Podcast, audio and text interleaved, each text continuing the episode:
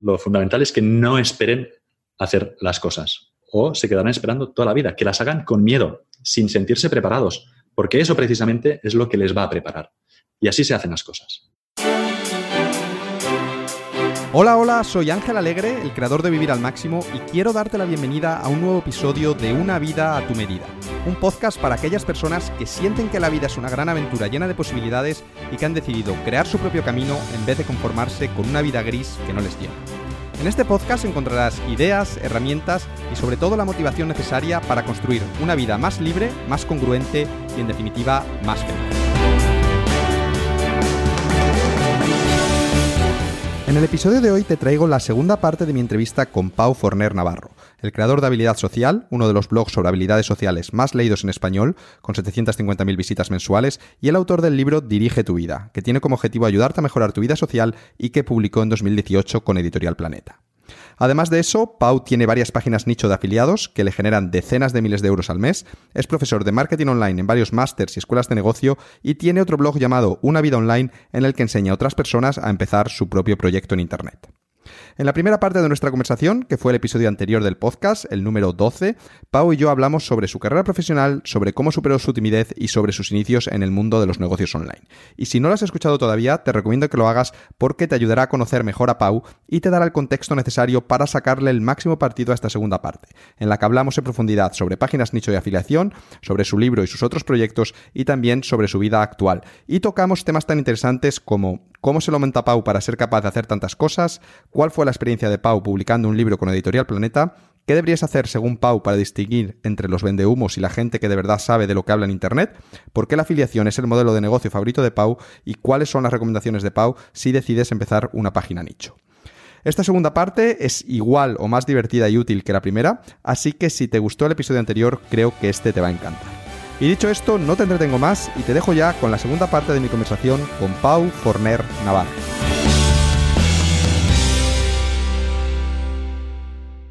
Y bueno, Pau, entonces, según lo que nos has contado hasta ahora, y por favor, corrígeme si me equivoco, entre finales de 2013 y principios de 2016, además de tu trabajo como brand manager en una multinacional, que estoy seguro de que no era un trabajo de seis horas precisamente, sino que era un trabajo en el que te exprimían bastante, en ese periodo de tiempo hiciste unas cuantas cosas, ¿no? Y, te hago la lista, ya te digo a ver si, me dejo algo.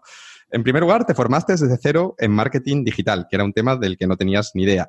Eh, luego creaste y mantuviste tres páginas nicho más dos para hacer pruebas. Convertiste eh, tu proyecto personal del hombre que no podía amar en habilidadsocial.com y seguiste publicando artículos hasta llevarlo a las 300.000 visitas mensuales, que es una brutalidad.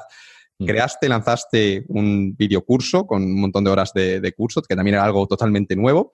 Estuviste dando talleres de seducción y de habilidades sociales en Barcelona hasta finales de 2015, casi todo ese periodo de, tiempo en los fines de semana. Y aparte de eso, no eras una persona que estuviese encerrado en casa ni sin vida personal, sino que, seguías yendo al gimnasio y a nadar, eh, seguías jugando a tus videojuegos, eh, tenías novia y, y, fuimos a plataforma incluso varias veces. Entonces, quiero, por favor, que nos expliques, porque esto es algo que me intriga mucho, ¿no? Que, ¿cómo narices mm. eras capaz de sacar tiempo, fuiste capaz de sacar tiempo para hacer tantísimas cosas a la vez? ¿Cómo, cómo, lo hacías? ¿No, no, no dormías o, qué? Eh, también te has dejado, Ángel, que hice un posgrado en inteligencia emocional y que también hice otro finalmente en marketing digital. ¿En, todo serio? Sí, sí, sí. Todo esto tranquilísimamente. Y creo incluso, pero creo que me apunté, sí, a, empresariales, a, online, ¿sabes? En la Universidad de esta Oberta, o, Oberta de Cataluña. Te aburrías, ¿no? Te aburrías, así es que... Tenía tanto tiempo que decía, esto tengo que llenarlo de alguna forma. Eh, sí, sí. No, no, sé dónde sacaba tanto tiempo, pero... Dormías, dormías, ¿no? También. Poco, dormía poco, Dormía poco. A ver, fue una época dura, o sea, no te exagero, o sea, fue una época bastante dura y, hasta que no dejé la empresa, que eso fue a mediados de 2016, pues lo pasé mal. O sea, lo pasé mal. Pero tampoco hay gente que me dice, oye, Pau, pero entonces, o sea, no hagas tanto, o sea, no, deja esto, céntrate en aquello y tal y, vivirás mejor. No lo sé si vivir mejor. Es decir, yo me siento bien haciendo esto, aunque me desgaste, aunque sufra, aunque duerma poco, aunque luego por las mañanas sea un poco zombie, yo sé que si no lo hago, sé que es la forma que a mí me satisface, que me da satisfacción, que me llena. O sea, a mí pues, estar en un proyecto solo me aburriría. como, o sea, yo termino aburriéndome bastante rápido de las cosas, es así, aunque me guste mucho algo en un momento, pues a lo mejor en el momento siguiente me gusta otra cosa. Mi vida ha cambiado mucho, o sea, mi vida, pues esto, eh, empecé siendo extremadamente tímido, ahora un poco menos. Empecé, estudié biotecnología, ahora hago algo que no tiene que ver con biotecnología. Empecé el doctorado, dejé el doctorado, empecé a estudiar para un máster, no terminé el máster. Me puse a trabajar en una farmacéutica, ahora otro. O sea, mi vida hay mucho cambio constantemente. Y yo sé que eso me gusta y me llena. Entonces yo estar solo con un proyecto, dedicándole horas al proyecto, pues no lo llevaría bien. Entonces prefiero sufrir, pero hacer, llevar las cosas como me gustan. Y si cuando es así, sacas tiempo de donde hace falta. Pero sí que es cierto, y aquí te tengo que dar la razón, que llegó un momento que era o sea, que, mi cabeza sí que parecía... Ya era demasiado, ¿no? Ya era demasiado. parecía una olla a presión, sí, sí. Pero lo que, lo que sí que te quiero preguntar es, eh, es que, bueno, tú que, fuiste capaz de hacer tantísimas cosas a la vez, eh, ¿qué le dirías a estas personas? Porque a mí me llegan muchas, ¿no? Que dices, es que no tengo tiempo para montar mi proyecto porque, porque tengo un trabajo y llego a las 6 de la tarde a casa muy cansado y lo que me apetece es ver, ver Netflix y, no tengo tiempo, no, no me da tiempo. Entonces, mm. tú que has hecho tantísimas cosas, como que me suena casi un poco cómico, ¿no? Las, las, las excusas que ponen las otras personas, porque, porque ya te digo que tú eh, tenías vida, tenías un trabajo súper demandante, no sé si el más que el de estas personas o menos, pero también tenías que desplazarte a tu trabajo, es decir, que, que tienes una vida normal y, y, en tu tiempo libre, en solo esos dos años y medio, hiciste una barbaridad de cosas. Entonces, ¿qué, ¿cuál es tu recomendación o qué le dirías a estas personas que el motivo que ellos dicen que tienen para no hacer ese proyecto con el que llevan tanto tiempo soñando es que no tienen tiempo. Les diría que no me tocasen las narices. que no me toquen las narices. A ver, yo eh, en, el trabajo como dentro de la multinacional, muchos fines de semana también los tenía que trabajar, porque los congresos médicos son los fines de semana.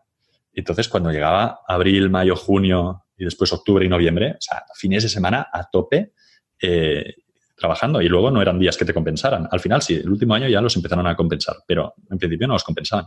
Entonces, yo cuando esta gente me dice, no, no, es que no tengo tiempo y tal, mira, invéntate otra excusa mejor, de verdad, invéntate otra excusa mejor. Dime que tienes miedo a probarlo y fracasar, que suele ser ese el tema. O sea, el tema que hay, la, la realidad que se oculta detrás de esa excusa es que suelen tener miedo a fracasar.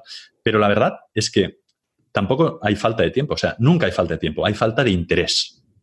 Cuando tienes interés por algo, es que sacas tiempo de donde haga falta.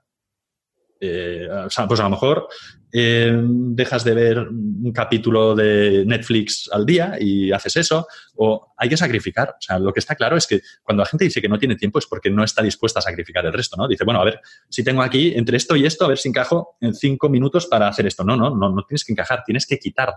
Quita cosas y entonces dedica tiempo a eso. No es que tengo hijos y, me, o sea, y tengo que cuidarlos y tal, no sé qué. Me da igual, pues cuando se vayan los hijos a la cama, te pones a trabajar en eso. Tiempo lo hay. Lo que no hay, o sea, lo que, lo que, lo que no hay es, es, el interés o esas ganas de tirar adelante algo, porque por miedo seguramente. Yo he comprobado que el tiempo, o sea, el tiempo se expande. El tiempo que haces en, empleas en hacer algo se expande. Si tú tienes dos horas para hacer algo, lo haces en dos horas. Pero si en lugar de dos horas te dieran cinco horas para hacer eso mismo, seguramente lo terminarías haciendo en cinco horas. ¿Vale? Entonces. Doy fe, doy fe. Eh, das fe, ¿verdad? Entonces, sí, sí, eh, pues reduce, dices, bueno, en lugar de cinco horas para hacer esto, pues me voy a darme una hora para hacerlo. Y lo terminarás haciendo en una hora. A lo mejor no perfectamente, pero es que da igual. La cuestión no es hacer las cosas perfectas, es hacerlas. Entonces, el aquí no tengo tiempo no existe. Y seguramente habrá oyentes que digan, no, no, ya, pero es que yo seguro que no tengo tiempo. O sea, de verdad, qué persona. O sea, yo me iba a trabajar por la mañana, llegaba a las 8 o a las 9 para cenar o sea, llegaba a las 8 o las 9 para cenar a casa y todo lo que hacía, todo esto, lo hacía después de cenar. Entonces, que no me. Esto de la excusa de no tengo tiempo, lo siento, pero es que me calienta. Te molesta, ¿no? Te tiene que. Me, ofende. Me ofende. Me tienen que sujetar cada vez que me dicen esto. ¿No tienes tiempo no? Sobre todo cuando te intentan convencer de que, de que es cierto, ¿no? es que es verdad, que mira, que es que yo tengo este trabajo, no sé qué, como. Maravilloso, da igual. Pues mm, si realmente es que saca cosas, duerme menos. Yo, dormía poco, o sea, yo me he pasado. Bueno, ahora llevo, no sé, que llevo un mes durmiendo cuatro o cinco horas, Ángel. Es así. Yo no, sé, yo no sé cómo puedes, yo eso no, no soy capaz ¿eh? de, de, dormir. El cuerpo se acostumbra, o sea, el, el cuerpo se acostumbra. A ver, que no es, no es sano, no es sano estar haciéndolo todos los días, toda la vida. Bueno, depende. O sea, yo, el primer jefe que tuve, ese tío dormía como tres horas al día y estaba bien. Hay gente que necesita dormir más o menos yo he visto que me acabo acostumbrando, ¿no? Como lo que decía que se expande, ¿no? Pues si tienes tres horas para dormir, pues duermes tres horas. Si tienes ocho, pues duermes ocho.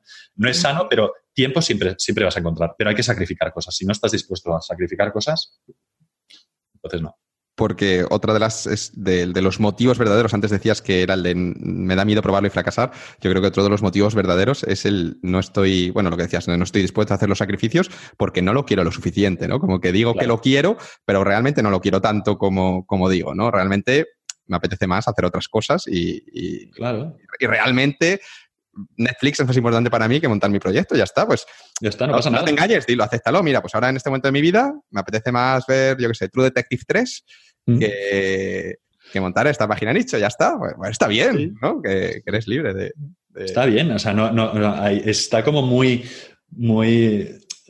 Sí, se ve el mundo de los negocios online, pues se ha idealizado mucho, ¿no? Y no pasa nada, la gente puede ser feliz con su trabajo de, de, ocho horas o de nueve horas o de lo que sea. La gente puede ser feliz con eso yendo a casa y viendo, y viendo el True Detective. O sea, puede ser feliz con eso. Nadie te está obligando a empezar un negocio tal. Pues no, no te engañes, no digas que no lo haces porque no tienes tiempo. Estoy de acuerdo.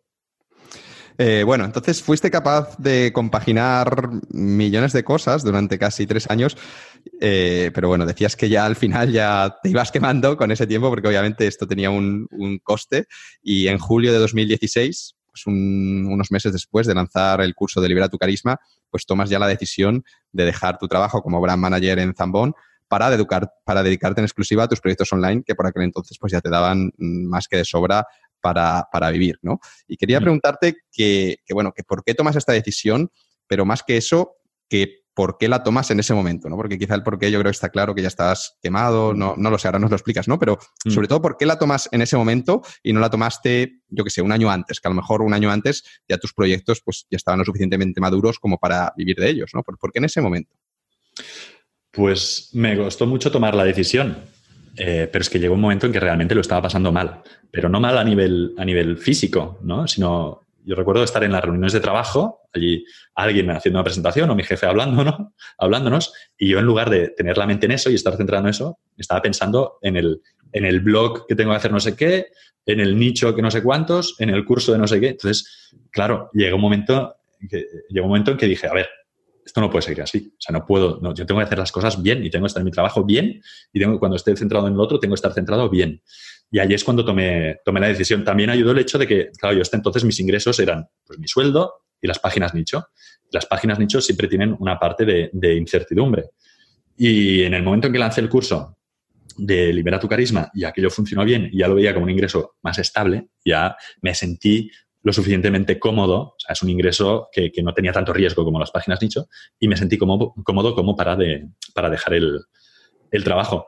De hecho, creo que incluso retrasé, retrasé, la decisión porque cuando iba a decir que me iba en dos meses, ¿no? Cuando iba a informar a mi empresa de que en dos meses me quería ir, entonces justo creo que esa misma semana entró la que ahora es mi novia, entró a trabajar en mi empresa. y dije, entonces dije, no me jodas. O sea, o sea ¿cuánto Lo han hecho a propósito. Veían sí. que sabían que me iba. Dije, llevo nueve años aquí trabajando en esta empresa y ahora que voy a decir que me voy, porque ya, ya me quiero ir en dos meses, ahora va y, y, viene esta chica que me gusta tanto. O sea, ahora que me voy, viene esta chica que me gusta tanto. O sea, ¿cómo puede tener tan mala suerte? ¿Cómo puede tener tan mala suerte? Y entonces, incluso lo dije, bueno, pues a lo mejor no digo todavía que me voy. Voy a, voy a, a, ver cómo va la cosa, ¿no? Voy a ver cómo va la cosa. Voy a, voy a intentarlo a ver cómo va la cosa y, y ya está, sí, sí. Pero retrasé, retrasé por eso. A lo mejor retrasé otro par de meses por eso.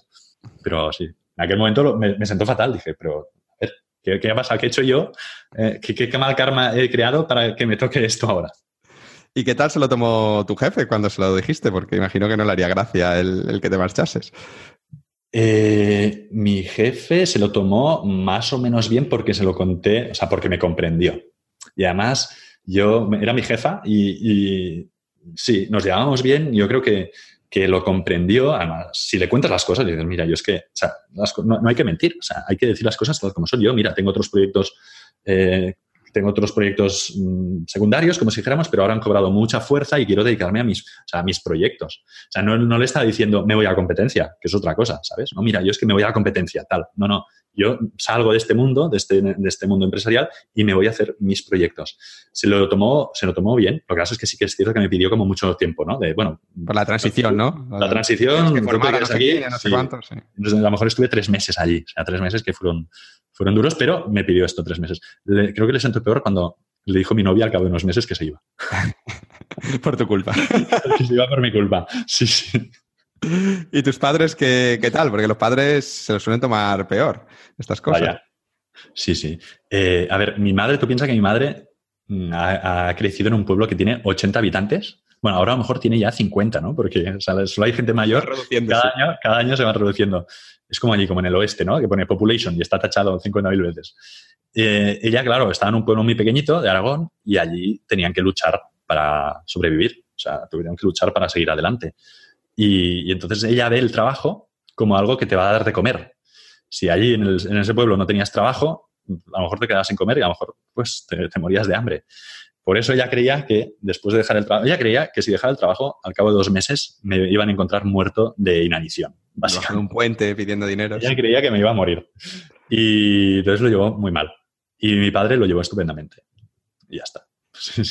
Ahora mi madre ya lo lleva mejor. Después de haber escrito un libro, después de haber enseñado así, mira mamá, mira el dinero que gano y tal, ahora lo lleva mejor. Pero, es que está muy arraigada esto. Sea, ahí el panadero era el panadero del pueblo toda la vida. Y claro, no lo puede, le cuesta entenderlo, pero no pasa nada, es normal. Yo creo que esto de dejar tu trabajo, pues bueno, siempre es, siempre es algo delicado, ¿no? Lo de dejar tu trabajo estable para dedicarte a un, a un negocio, a un proyecto que incluso en casos como el tuyo ya está bastante consolidado, pero desde fuera, pues, y también internamente, ¿no? Pues cuesta como, como hacer ese cambio de chip. Y quería preguntarte un poco por esto, ¿no? En base a tu experiencia personal y a todo lo que has reflexionado sobre este tema, imagino, en los últimos años, ¿cuál crees tú que es el momento correcto de, tomar esta decisión de dejar tu trabajo y dar el salto? ¿no? Por ejemplo, eh, ¿qué es lo que le recomendarías a alguien que ahora mismo pues, se encuentra en una situación como la tuya, que tiene un empleo y que acaba de empezar su propio proyecto o su propio negocio online y su objetivo es ganarse la vida con ello. ¿Le recomendarías eh, que lo dejase ahora, que para centrarse al 100% en el proyecto, porque así va a ir más rápido, o que mantuviese el, trabajo y lo dejase cuando genere un número de ingresos? ¿Qué, qué recomendación le darías? La segunda, sin duda. O sea, yo le recomendaría, si dejan el trabajo eh, para ir más rápido, normalmente más rápido no es sinónimo de mejor. Entonces, si dejan el trabajo para ir más rápido, lo que harán enseñar será tener presión. Tener presión de que tengo unos ahorros que me van a permitir mantenerme, pero voy a tener que ir tirando de ahorros, montando mi negocio. Eso, aunque parezca que no, añade, presión. Yo les diría que lo hicieran realmente como hobby, como, como sí, como que no quieran, que no pretendan ganarse la vida con eso, que lo hagan como hobby, porque entonces le pondrán más cariño, que sigan trabajando, que no dejen el trabajo. Yo les diría que solo dejen el trabajo cuando ya estén ganando más dinero con ese hobby que con su trabajo. A mí, en mi caso, solamente me sobró un año.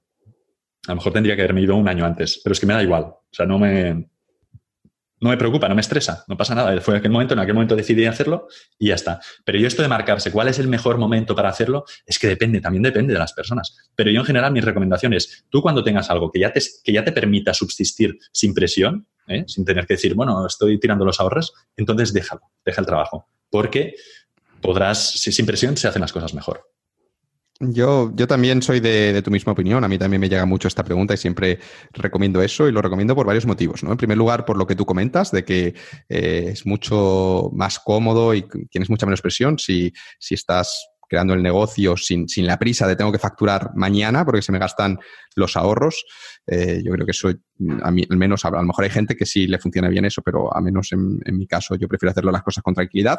Creo que también este, es bueno tener esa fuente de ingresos porque en todo negocio pues vas a tener que invertir en formación, en herramientas y demás. Entonces, pues ahí te va entrando dinero que puedes dedicar a esto pero también creo que es como una buena manera de, demostrarte a ti mismo si, realmente vas en serio, ¿no? Porque muchas veces hablamos antes de la excusa de no tengo tiempo, ¿no? Y mucha gente dice, mm, montaría el proyecto si tuviese más tiempo, ¿no? Pero el verdadero motivo nunca es ese. El verdadero motivo, pues es eso, que no lo quieres lo suficiente. Entonces tú te engañas pensando que si tuvieses más tiempo le dedicarías más tiempo. Pero la realidad es que si tuvieses más tiempo, eh, pues a lo mejor verías Netflix más tiempo, mamonearías más tiempo, ¿no? Pero no harías más. Entonces, eh, el, hacer esto mientras tienes el trabajo es como una manera de, decir, hostia, si realmente lo quieres, sacarás el tiempo. Ahora tienes que demostrarlo. Ahora vas a tener que sacrificar, pues a lo mejor te vas a tener que volver a casa más temprano por la noche o vas a tener que renunciar a tal hobby, lo que sea, o vas a tener que dormir un poco menos, ¿no? Pero es como una manera de demostrarte que estás dispuesto a renunciar a cosas para hacer ese proyecto que en teoría tanto te, motiva. Entonces creo que esta parte también es, es, buena, es como una manera de, ver cómo de en serio vas, de demostrártelo a ti mismo. Sí, y yo también te digo que, o sea, cuando trabajaba, cuando trabajaba y además trabajaba bastantes horas allí, llegaba a casa tarde, yo creo que era más productivo entonces cuando tenía el trabajo que cuando lo dejé. es, lo que dice, bueno, es lo que decíamos antes, al final si tienes dos horas para hacer algo, lo haces en dos horas y si tienes cinco, haces eso mismo en cinco. Entonces esto, si la gente se cree, si lo hacen para demostrarse que van en serio, me parece estupendo. Pero si lo hacen pensando en que van a tener más tiempo, es una trampa. Entonces, cuidado con eso, cuidado con eso. Ya te digo que ahora soy más, creo que entonces era más productivo que ahora, porque ahora tienes más tiempo, pues a lo mejor... Mamoneas más, sí. Mamoneas más, o, bueno, sí, o dedicas más tiempo a leer un, blog de, un post de un blog, o escuchar un podcast, o no sé qué, ¿no? dedicas tiempo a eso. Antes no, y eras como más productivo, iba, iba haciendo cosas. Pero bueno, yo ya te digo, mi opinión es esa, que, que se lo tomen con calma y que no corran. Hay mucha gente me ha dicho respecto a esto que el mayor hack de productividad es tener hijos, ¿no? Me dicen, eso te, pone las pilas porque ahí se acaban las tonterías, tienes dos horas para acabar no sé qué y son dos horas porque luego el niño, yo que sé, hay que ir a que recogerlo, lo que sea, hay que ocuparse de él y, no vas a poder trabajar con el niño en brazos, ¿no? Eso es imposible. Así es que dicen, soy como mucho más productivo ahora que tengo los niños y que tengo solo tres horas libres que antes. Y, yo creo que es por eso, ¿no? Porque, es, ¿no? Lo que decíamos antes. Entonces, es bueno, esos, esos deadlines forzados es hasta, hasta bueno.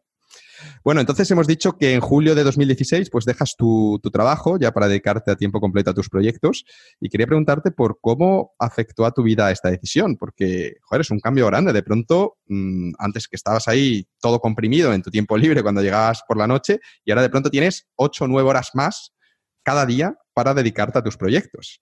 Entonces, mm. quería saber cómo gestionaste ese tiempo, si lo utilizaste para dormir un poco más, tomarte las cosas un poco con más calma, o si por el contrario dijiste, bueno, ahora tengo más tiempo, pues en vez de tener tres páginas, voy a tener nueve, porque ahora tengo tres veces más tiempo, ¿no? ¿Cómo, cómo fue el, cambio? Pues fue un poco eso. fue lo segundo, ¿no?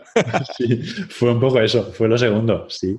Eh, yo no he visto ni... O sea, el, el, mayor cambio, que es lo que yo buscaba, porque es, lo que quiero en esta vida. Yo que quiero sentirme libre. Yo me parece bien trabajar muchas horas al día, pero quiero decir cuándo las trabajo, cómo las trabajo y sobre todo dónde las trabajo.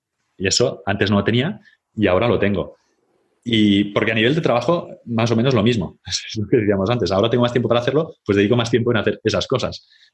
Eh, así que no ha habido, no ha habido un cambio, no ha habido un cambio radical en cuanto a, a disponibilidad de tiempo. Lo que sí que ha pasado es que me he puesto a hacer más cosas. Entonces, ya, yo lo sé, yo, yo soy así, pero yo a mí da igual, convivo con ello, no pasa nada. O sea, yo, esta gente que se estresa porque, mierda, la he vuelto a cagar, a mí, me da igual, ¿sabes? Bueno, soy así, pues mira, me ha pasado esto, pues ya está, no, no, no, no, estoy, no estoy a disgusto, no me, no me fustigo, ¿sabes? No me flagelo.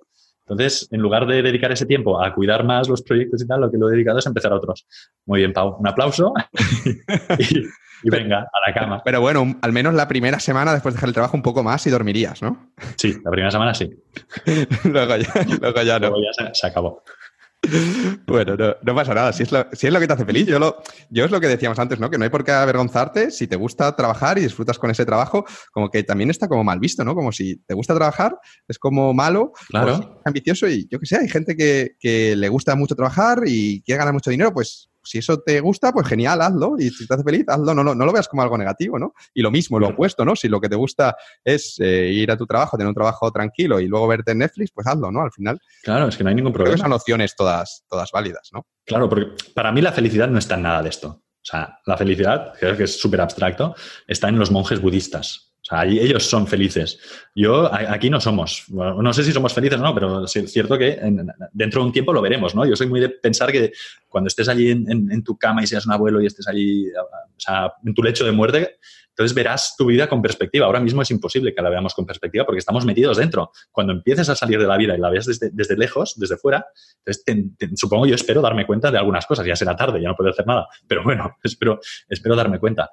Pero sí, si tú eres feliz haciendo, o sea, si tú eres feliz con un trabajo de funcionario y teniendo un sueldo para alimentar a tu familia y que vivan más o menos bien y tal, maravilloso. Es que no, no lo sé, no, no sé. No, hay que imponer la felicidad, no existe un modelo de felicidad, no hay que imponerla. Cada uno tiene que sentirse satisfecho con lo que está haciendo y sobre todo el motivo por el que lo está haciendo, ¿no? Que ahí volvemos otra vez a, los valores, que a mí es un tema que me, que me gusta. Sí, somos personas diferentes, con, con gustos diferentes, con valores diferentes y al final pues tenemos que encontrar lo que nos haga felices a nosotros, lo que esté alineado con nuestros valores, que será diferente, pues lo que a mí me haga feliz, diferente de lo que a ti te haga feliz. Y eso es, está bien, es correcto. Es un poco el, un poco el. A los dos, este blog. nos, hace feliz plataforma, pero bueno. Claro, hay, gente que dice que no les gusta, pero dice, es que voy y, el suelo es pegajoso, pero eso es lo bonito, ¿no? Es que voy, eso es lo que no molas. Los hoy hay una barra metálica en medio que siempre te chocas contra ella porque hay gente no la ves, ¿no? ¿Por quién la puso esa barra ahí? Pero, pero eso es lo, bonito de plataforma, la gente no lo comprende. Es la, felicidad, no comprenden, Ángel, da igual, seremos unos, incomprendidos siempre con eso. Un día haremos un episodio, un episodio especial sobre estas, sobre estas cosas. Bueno, nos, nos acabas de contar eso, ¿no? Que dejaste el trabajo, pero que realmente seguiste currando duro y aprovechaste pues para, empezar nuevos proyectos, ¿no? Entonces, eh, desde ese momento que dejaste el trabajo, que es julio de 2016, hasta ahora, que estamos en marzo de 2019, pues has seguido con las páginas nicho que tenías, has seguido con habilidad social, has creado alguna nueva página nicho, pero además eh, has empezado una serie de proyectos diferentes. Te quiero preguntar por alguno de ellos. Por ejemplo, el primero por el que te quiero preguntar es por el libro que has mencionado ya, ya varias veces en esta entrevista. Y es que a principios de 2017, si no me equivoco, pues te llaman de Planeta, de Editorial Planeta, para ofrecerte publicar un libro con ellos.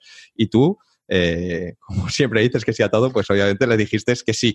Y, mm. te quiero preguntar que por qué aceptaste este proyecto, porque, porque, bueno, para quien no lo sepa, lo de escribir un libro es como el negocio más ruinoso que existe. Es decir, el más ruinoso. Sí, es, es eh, algo que lleva un montón de tiempo, que es muy duro. La gente que lo ha hecho dice que es muy duro a nivel mental. Ahora nos, nos cuentas, yo nunca he escrito un libro. Y luego, después de todo ese trabajo, que además es un proceso que suele llevar un año con editores, con no sé qué, te pagan 10% por cada copia en papel o algo así, un 8-10% suelen pagar y un 25% por cada ebook. Entonces, realmente, si tú esperas ganar dinero con esto, olvídate, porque para que esto puedas vivir de tus libros tienes que vender, no, no he hecho los números, pero, pero una barbaridad, decenas de miles eh, continuamente, que es, que es algo pues prácticamente imposible, ¿no? Entonces, la gente cuando, cuando escribe un libro, pues no lo hace por ganar dinero, sino que normalmente pues lo hacen pues para promocionarse, porque te da autoridad, te van a llamar para dar más charlas, a lo mejor dentro del libro luego te redirigen a algún curso más caro que venden. Y hay gente que también que lo hace por ego, ¿no? Porque dice, hostia, es que yo quiero ir al Life FNAC y que aparezca ahí un libro con mi cara, que, de nuevo es una opción perfectamente válida.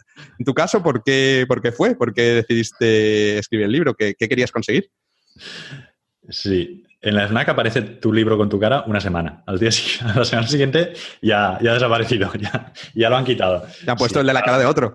Han puesto la cara de claro. Esto, y además es algo que ahora, como las editoriales, como se han puesto mucho las pilas con esto, ¿no? Ahora contactan a muchos blogueros que tienen cierta popularidad para ofrecerles escribir un libro, ¿no? Porque, claro, dicen, vamos a aprovechar la comunidad que tiene este bloguero para vender libros. Entonces, las editoriales, las editoriales son muy listas y lo que hacen es esto, contactar con... Yo conozco varios blogueros que les han contactado y les han ofrecido A mí, a mí, a mí me, contactaron, pero yo, yo, les dije que no. Muy bien, muy bien, Ángel. muy bien. No, yo lo hice eh, básicamente por todos los motivos que has, que has comentado, pero sobre todo lo hice por mis padres, por mi madre.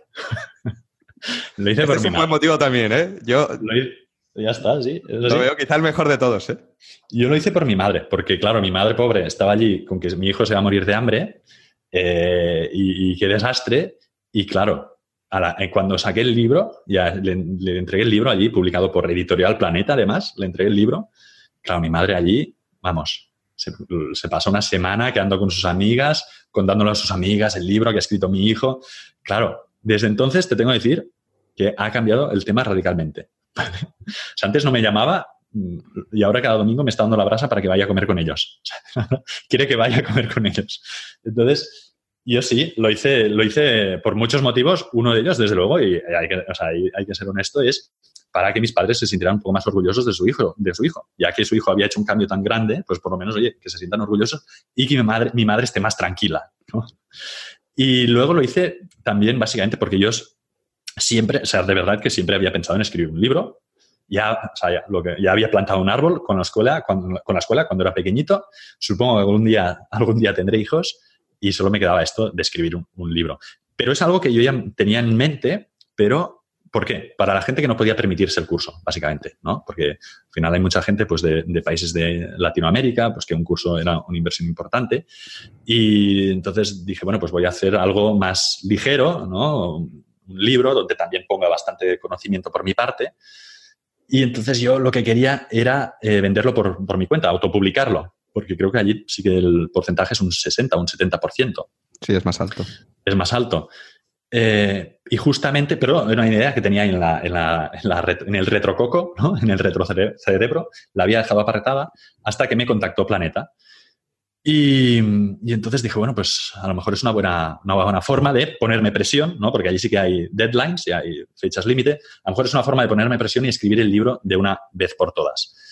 Y así que les dije que sí. O sea, pero vamos. Que... Y a tu madre no le va a molar tanto si te autopublicas tú, editoriales Pau, que Editorial Planeta. Eso hay, que decirlo, hay que decirlo. Eso también. Entonces, lo hice por eso, porque yo ya quería escribir un libro. Por lo que tú has dicho, por, por autoridad también te da prestigio. Oye, yo tengo un libro publicado por Editorial Planeta, ¿sabes? Soy Pau y tengo un libro publicado. Eso también te abre puertas aunque la verdad es que menos de las que uno, de las que uno podría suponer, porque ahora, claro, es que Editorial Planeta o sea, piensa que cada mes a lo mejor tiene, lanza 100 libros. Entonces, claro, tiene que dedicar sus, repartir sus recursos entre esos 100 libros. Y si ese mes sale también el libro de, yo qué sé, de Boris Izaguirre, que es un tío majísimo, porque me senté con él cuando fui a firmar en San Jordi el libro, estábamos allí en, el puesto y tenía al lado, a un lado a Boris Izaguirre eh, y al otro lado a, a Montilla, creo que tenía. Entonces, eh, estaba yo allí medio de los dos, entonces Boris Izaguirre no, no deja de hacerme bromas. Pero claro, si ese mes se lanza el libro de Boris Izaguirre, pues todos los recursos van un poco destinados a, Boris Izaguirre, ¿no? Y tú te quedas ahí un poco como, bueno, ¿yo qué? Ah, tal. Pero, pero bueno, estuvo bien, pero ahora, ahora si tuviera que escribir un libro, lo, si pudiera volver atrás en el tiempo, seguramente lo publicaría yo mismo a mi madre le diría que, o sea, pondría una pegatina de planeta para que se creyera que es de planeta, pero lo publicaría yo mismo. Porque sí, a nivel económico, eh, económico es, o sea, si vas a escribir un libro ruinoso, y es ruinoso. O sea, no, ya te digo, cada, unidad que vendes es un euro. porque, dime. Porque como comentaba antes, claro, el, es un euro, pero el proceso como tal es, es jodido, es largo, es, es duro, ¿no? ¿Cómo, ¿Cómo, fue en tu caso ese proceso? ¿Cómo fue tu, tu experiencia? ¿Es tan duro como dicen? Pues fue jodido y duro, efectivamente. fue tal cual. Fue. O sea, sí, vamos, yo es que lo que te he dicho antes, me ponía por las noches en el sofá, allí con el ordenador, y, sin ninguna ganas de escribir. Mi novia se iba a dormir y yo me quedaba hasta las 4 o las 5 de la madrugada escribiendo como un loco. Fue muy duro. O sea, yo lo recuerdo. No sé cómo puedes, no sé cómo puedes. Me dolía mucho la espalda. Lo disfruté. O sea, tengo que decir que disfruté el hecho, a mí es que me gusta compartir y me gusta ordenar, me gusta ordenar mis pensamientos, ¿no? Yo soy una de esas personas que, que se ordena hablando. O sea, cuando yo hablo, digo, ay, coño, esto lo he dicho yo, mm, pues tiene sentido, ¿vale? Entonces, como que me lo, me lo guardo y me lo hago mío. Y escribiendo me ocurre un poco lo mismo, pero fue muy duro. O sea, fue como a nivel de... O sea, ahora en el ranking, no sé si te pondría que fue más duro el videocurso o el libro, pero al nivel. Fue, fue muy duro y... Y sí. ¿Y cómo, cómo te, te, organizaste? Es decir, para escribir un libro, porque, joder, un libro es, es, algo grande, que empezaste por el índice, que es un poco lo que yo he oído por ahí que recomiendan, como haz la tabla de contenidos y una vez que tengas la, tabla de contenidos, que es lo difícil, se escribe solo. ¿O cómo, lo hacías? ¿O te, te, ponías, como voy a escribir cada día, 500 palabras y así dentro de X meses tendré 60.000 palabras? ¿O cómo, cómo, cómo lo hiciste? A ver, el señor, quien haya dicho que tú te defines el índice y después escribe solo, por favor que venga aquí, que venga ahora a mi, casa, que quiero tener una conversación con él, no muy amistosa. Eh, sí, yo definí primero el, índice. Definí el índice primero porque es lo que se supone. Claro, yo lo que hice fue al principio googlear, buscar en Google cómo escribir un libro. Un buen punto para empezar. Para empezar, me busqué cómo escribir un libro y allí me encontré con diversas teorías y de esas cosas y no sé qué. Y al final, pues sí, me definí un, índice que luego fue cambiando bastante. De hecho, fue cambiando porque Planeta creo que me pidió 50.000 palabras, un libro de 50.000 palabras. Entonces, cuando terminé el libro, había escrito 100.000. Así que básicamente tuve que cargarme casi la mitad del libro al final, después de escribirlo. Y creo que, creo que les pedí permiso finalmente para que tuviera 70.000 palabras y al final es lo que salió. Pero sí, sí, definir el índice y yo no me ponía un objetivo cada... solo me puse, me empecé a poner objetivos al final. Cuando ya se acercaba mucho la, fecha límite, ahí sí que, oye, dividí las, palabras que me quedaban por cada capítulo entre los días que tenía y ahí sí que sabía que hoy tengo que escribir 5.000. Y llegaba a 5.000 y luego seguía un poco más. Venga, una hora más escribiendo. Así, así pasó un libro de 50.000 palabras a ser de 100.000. Y luego, claro, luego lo, lo, envías y el editor te dirá, pues esto quítalo, esto no me gusta, esto aquí escribe sobre otra cosa. Eh, que no es que lo escribas tú y tengas la última palabra, sino que ahí habrá un, back and forth, ¿no? De este. Sí, hay un poco de back and forth, pero no, no, no lo tocaron mucho, la verdad. No, o sea, ¿Les gustó más o menos de primera? Les gustó, sí, sí. A ver, es un libro del que yo me siento orgulloso. O sea, estoy, yo ese libro, o sea, es mi libro y no porque me lo consulto. O sea, es como el blog de, que tenía al principio, ¿no? Tenía cosas, a ver, no me acuerdo de esto. es como lo, mejor del blog. Es lo mejor, claro, yo voy al libro, ah, este, este estudio habla de esto, vale, perfecto, ¿sabes? yo lo consulto, este libro, es que es verdad, es un libro que consulto, para mí es un libro de referencia. Pero, pero a mí lo que me tocaron, que es lo que me fastidió más, en el fondo, fue el título el título, el, nombre del, libro. ¿no? Se llama Dirige tu vida, que es como... Sí. Suena un poco raro, ¿no? Suena muy raro. ¿Es un libro de, habilidades sociales? A mí, claro, era un libro de habilidades sociales, o sea, pretendía ser un libro de habilidades sociales. Hay una parte al principio de confianza, donde sí que se habla de, autoestima, pero, o sea, le pusieron un título mm, como de los años 80, ¿sabes? De, libro de autoayuda de los años 80. Y el libro en sí a mí me parece muy moderno. Eh, pero le pusieron, claro, y yo el título, ahí sí que, sí que no pude convencerlos de ninguna forma, porque me dijeron, no, es que hemos hecho aquí un, análisis con nuestro departamento de marketing, hemos hecho un brainstorming, tal, no sé qué, al final hemos decidido que este... No, de hecho, el título era peor al principio, era, tú diriges tu vida. dije, ostras, ¿sabes? Cuando me llegó esto, dije, hombre, pues yo, este departamento de marketing vuestro, no lo sé, a lo mejor son señores que están a punto de jubilarse, ¿no? Tendríais que pensar en contratar a gente más joven. Pero eso sí, ahí no les pude convencer porque era un estudio que habían, que habían hecho ellos y decían que con esto se iba a vender más. Y nada, pero luego sí que es cierto que a nivel de contenido, pues no me tocaron prácticamente nada. Y bueno, decían que con el título se iba a vender más. ¿Y qué, qué, pasó? ¿Cómo fue la acogida? Lo lanzaste, creo que fue en marzo de 2018. 18, hace un año. Sí, fue como, sí, hace un año y también tardaste como un año en escribirlo, en, bueno, en todo el proceso. ¿Y qué tal la acogida tú? ¿Sabes cuántas copias han vendido? ¿Te lo dicen? Es que tampoco sé cómo funciona esa parte. No tengo ni idea. no tengo ni idea porque las editoriales estas grandes te, liquidan eh, al cabo de un año. De hecho, me tiene que llegar pronto, o sea, dentro de poco lo sabré. ¿vale? Me dirán, oye, pues este, en este primer año se ha vendido tanto. Ellos te dan un, anticipo al principio y luego te liquidan al cabo de un año y te dicen, bueno, pues han vendido tantos libros. Así que no lo sé, solo sé que tiene como 90 y, o casi 90 reviews en, Amazon. Y a mí, pero es que no me preocupa, Ángel, de verdad. O sea, no me preocupa lo que venda, me da igual, como si... Sí, pero ese no era el objetivo, es que eso... claro, a mí lo que me interesa es que la gente, o sea, me interesa que las reviews sean positivas, que los comentarios que yo reciba sean buenos, que le, que le guste a la gente. la diferencia aquí entre vender mil libros o diez mil libros es baja. O sea, no te vas a. Yo no me voy a hacer rico porque con cada libro que, vendo gano un euro. Así que por eso me da absolutamente igual las ventas. Hombre, si vendiera cinco, pues me sentiría un poco perdedor, pero, pero bueno, da igual. Por eso no es algo que me, que me estrese. Seguramente si, fuera un bestseller y vendría un millón de unidades, ahí estaría más contento. Pero de verdad que por los rangos en los que se mueven estos, libros, a mí lo que interesa es que, que, sea sobre todo para mí, que sea un libro del que yo me sienta orgulloso y que a la gente le sea útil. Y eso creo que el objetivo está conseguido.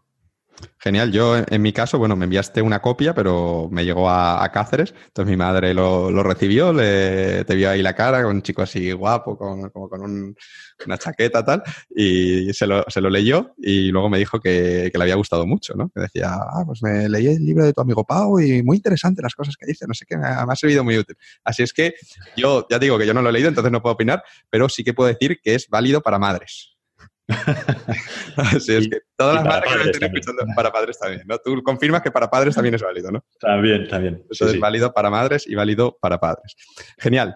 Eh, bueno, esto del libro, pues fue solo uno de los de las cosas que hiciste después de dejar tu trabajo, porque en, en estos tres años que han pasado desde, desde entonces, además de escribir el libro, de seguir con tus proyectos y demás, también has trabajado como profesor en algunos másters y en algunas escuelas de negocio. Y aquí, de nuevo, te voy a hacer un poco la misma pregunta que con, que con los libros, ¿no? Porque mm. a mí también me han ofrecido a trabajar en, en másters, trabajar en estas cosas. A mí no me gusta mucho hablar en público. Mm. Entonces, viendo lo que se cobra, que yo sé lo que se cobra, pues de nuevo, no, si tienes un negocio online no te compensa a nivel económico, te compensa mucho más el dedicar ese tiempo a hacer crecer tu negocio que a dar estos, estas, estas clases, porque al final no solo es lo que te pagan, sino que también hay un tiempo que tú tienes que prepararte las clases y demás. Entonces, ¿por qué has aceptado este tipo de, trabajos? Buena pregunta, Ángel. A lo mejor, ojalá me, me pudieras dar la respuesta. No, eh, porque cuando dices has dicho, es un tiempo que no es rentable y que podrías dedicar. es decir, que, si, que si tu objetivo es maximizar el dinero que ganas, dices, pues mira, este tiempo, pues, pues mejor lo, dedico a, mi negocio online. Seguro que si ese tiempo lo invirtieses en crear páginas nicho, a la larga, sobre todo, vamos, le vas a sacar mucha más rentabilidad, ¿no? Yo creo que está Correcto.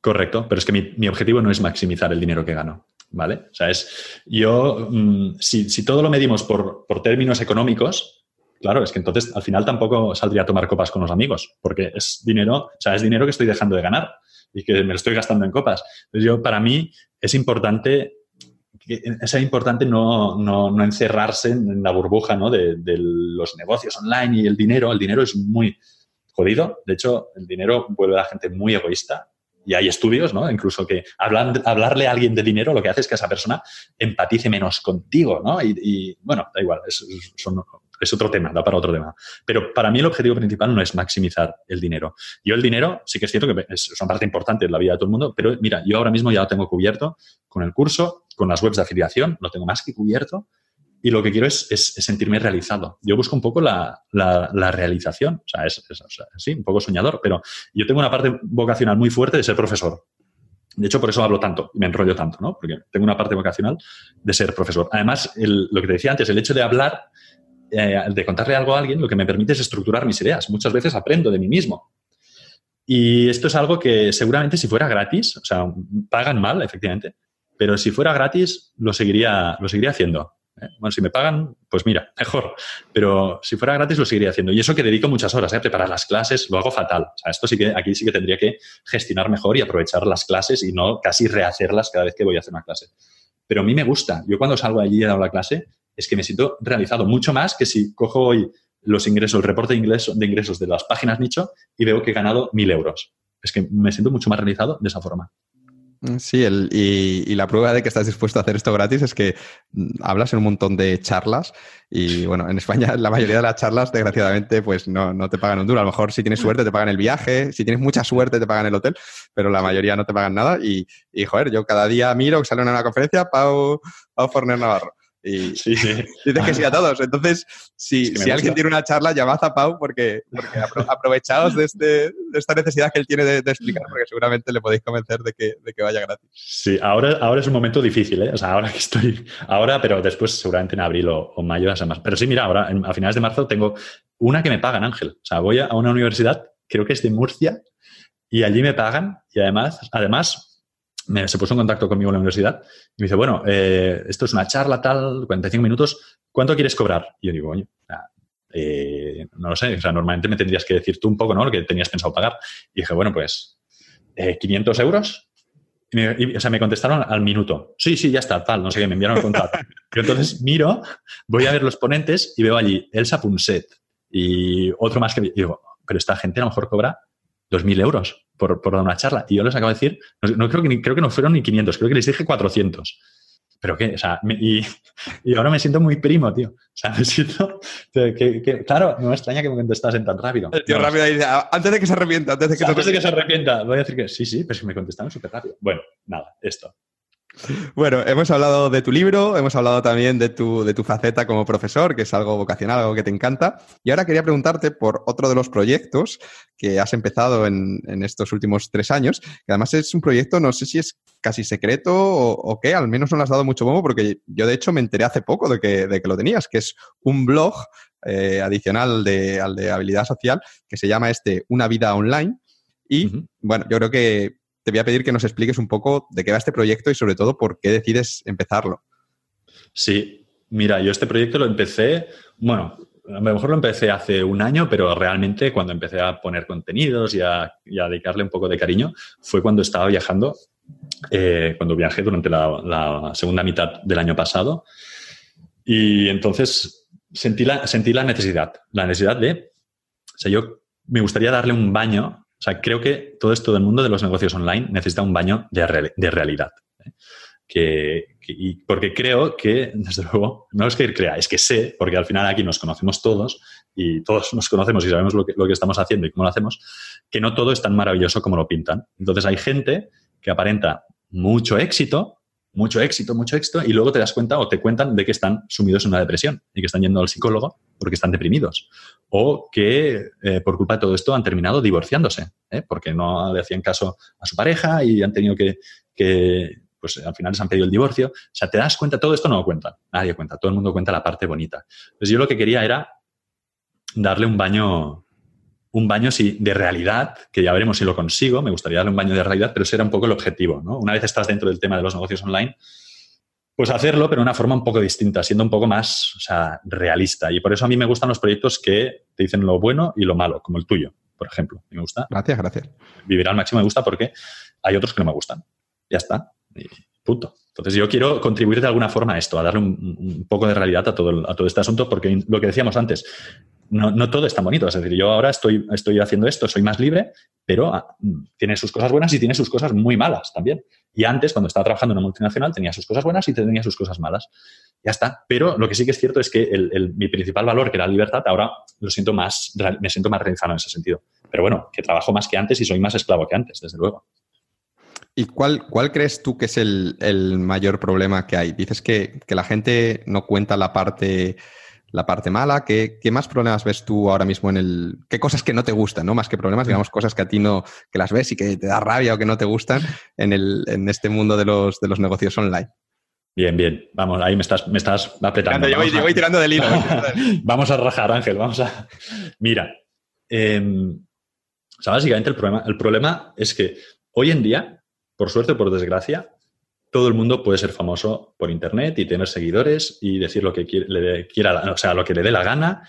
Y ahora no sé si hay el Cejas por ahí o no sé, no sé qué personajes hay de YouTube. He escuchado de lo del Cejas, pero no sé. Sí, yo tampoco sé quién es, pero bueno, o sea, ahora cualquiera, o sea, antes, si tú querías ser famoso, eh, tenías que currártelo. ¿Vale? Tenías que currártelo, tenías que eh, escribir, no sé, ser un pintor buenísimo y que la gente, y con los años al final te hacías famoso, incluso te hacías, famoso después de muerto, ¿no?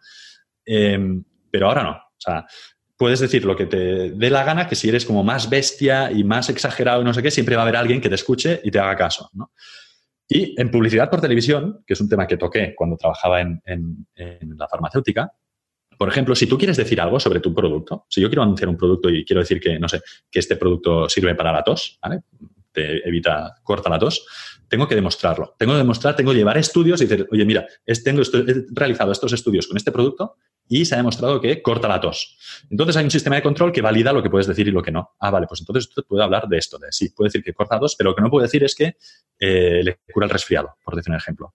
En Internet no. O sea, Internet, con esto de la democratización, que me parece muy bien, pero Internet no. Todo el mundo puede decir lo que quiera, incluso aunque sea mentira, aunque esté exagerado, como en las fake news. O sea, al final, las fake news, o sea, ¿dónde está el problema de las fake news? Pues que la gente publica lo que quiera y no han tenido que mostrar nada y hay personas que simplemente por el hecho de que está en Internet se lo creen. ¿Por qué? No, ¿Cómo sabes esto? No, es que lo leí en Internet, ¿no? La gente es como Internet es Dios. En un periódico de Internet.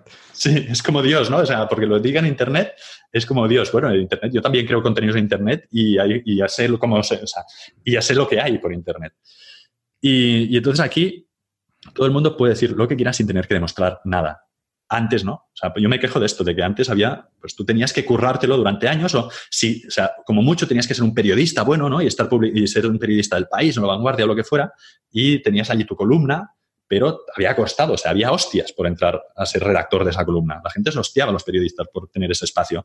Ahora cualquiera puede crearse un blog y decir lo que le dé la gana sin tener que haber demostrado nada.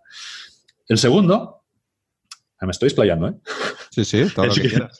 El segundo es que muchas de estas, eh, muchas de estas personas que encuentras por internet y que venden cursos online, a menudo, ¿no? Tú los ves allí y dices, oh, qué bueno, qué es este, tal, no sé qué. No, a menudo no son los mejores, son los primeros, porque el mundo de internet todavía es muy joven. O sea, es como cuando se hicieron las primeras Olimpiadas en el año 800 antes de Cristo. O sea, el primer ganador de las Olimpiadas fue un cocinero de Atenas sea, el ganador de las Olimpiadas fue un señor que era cocinero. ¿Por qué? Pues porque era de los únicos, de los pocos que se había enterado de que allí hacían Olimpiadas, ¿sabes? Ah, pues voy a participar. Y ganó un cocinero. Solamente el, guerrero de la tribu no sé qué ni tenía ni idea de las Olimpiadas y si se hubiera presentado, pues le mete una paliza al cocinero.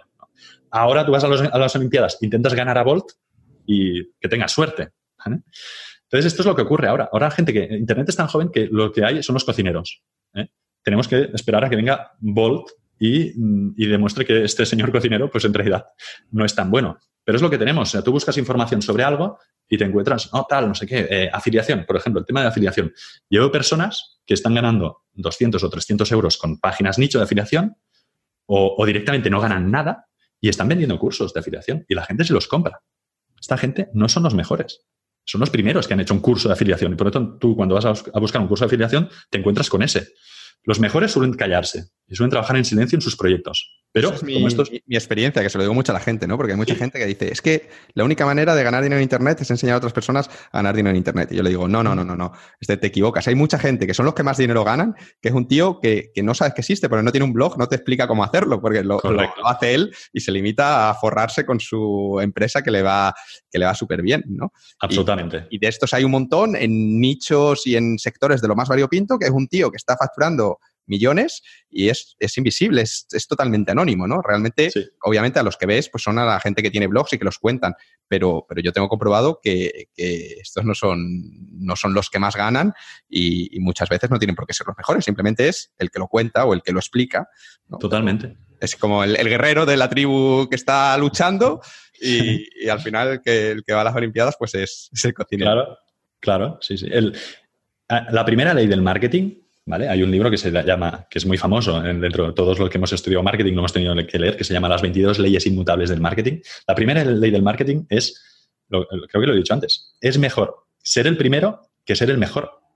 Entonces, esto es lo que ha ocurrido, ¿no? Que ahora la gente que te encuentras, que te intenta enseñar cómo montar un negocio online, no son los mejores, son los primeros que salieron hace siete años, o hace ocho años, o hace nueve años, que, mira, pues, empezaron a crear un blog o su canal de no sé qué, y han ido, estaban allí los primeros. No quiere decir que sean los mejores, pero bueno, con esto esperemos que con el tiempo un poco eh, todo esto se vaya regularizando. Yo creo que habrá gente que irá desapareciendo.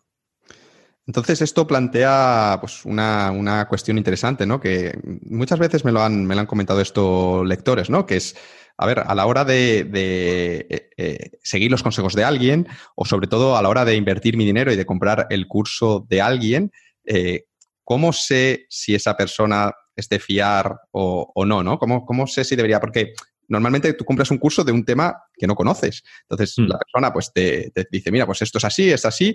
Y, claro, es difícil pues juzgar si realmente es así porque todavía no lo, no lo has vivido, ¿no? Como un poco tienes que no te queda más remedio que confiar en esa persona. Y muchas veces lo que ocurre es que hay como varias personas que te ofrecen un curso sobre el mismo tema y dices, vale, ¿con, cuál me quedo? ¿no? O a lo mejor solo hay una y dices, joder, este, este tío, pues no sé si, si realmente es de fiar, si realmente lo que me cuenta es cierto, me está un poco vendiendo la moto para que le compre el curso y ya está, ¿no? Como, ¿qué regla, no sé si tú tienes alguna regla o qué recomiendas tú para tomar esta decisión? Porque ya te digo que yo creo que es una duda muy común que tiene, que tiene la gente, ¿no? Sobre todo cuando cada vez más pues hay más gente vendiendo sus, sus cosas, que dices, ¿este tío de dónde ha salido? Mm. ¿Te fías o no te fías? ¿Cómo, ¿Cómo hacemos esto? Pues es difícil. A ver, yo lo veo porque me relaciono con varias de estas personas o cuando hacemos quedadas, pues las conoces. Y, yo lo veo sobre todo porque cuando escucho hablar a algunas de estas personas, eh, yo me he hartado de oírles decir que con su curso quieren facturar tanto, ¿no? Yo, este curso quiero facturar eh, 200.000 o quiero facturar medio millón, no sé qué. Yo ahí ya alarma. O sea, ya para empezar pienso, cuidado. Porque a mí, a mí eso es que, de verdad, Ángel, es que me da repelús, ¿vale?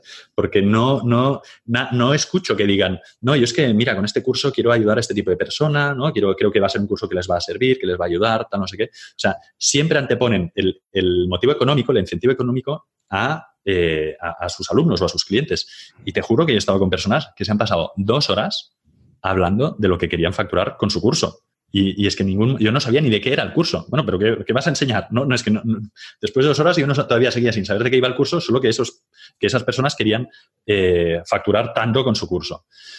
Por eso, insisto, por eso a mí me gustan los proyectos como el tuyo, porque yo creo que eres una de las únicas personas que antepones la satisfacción de tus clientes al dinero. Y esto es, es, es, así. Yo, claro que quieres ganar dinero, pero no es tu objetivo principal. Entonces, yo creo que, por ejemplo, eso, pero eso, claro, tienes que conocer a las personas, ¿no? Entonces, tienes que, saber cómo son las personas, porque en este caso yo a ti un curso sí que te lo compraría, porque sé que tú cuidas Tú quieres que la gente termine satisfecha, no estás pensando en facturar X. Para mí eso es la señal fundamental, ¿no? Cuando una persona dice, no, yo quiero facturar, o cuando una persona dice, no, yo quiero ganar dinero, pero lo que quiero es ayudar a, las personas a hacer un, cambio en su situación. Entonces, pero siendo prácticos, para la gente que no... Claro, porque eso, eso, que has comentado no es se para ve. nosotros. Esto no lo ven, no lo ven. Eso es para, para nosotros, siendo prácticos. Si es un curso que es para ganar dinero online, por ejemplo, yo les diría, enviarle un correo a este señor, el que os quiera vender el curso de ganar dinero, por ejemplo, con afiliación, ¿eh? y pedirle que os envíe capturas exactamente del dinero que está ganando él con ese método que está enseñando. No con el dinero, no el dinero que gana con el curso. ¿Mm? O sea, pídele que te diga, oye, ábreme tu reporte de afiliados y enséñame cuánto dinero has ganado este mes o estás ganando este mes.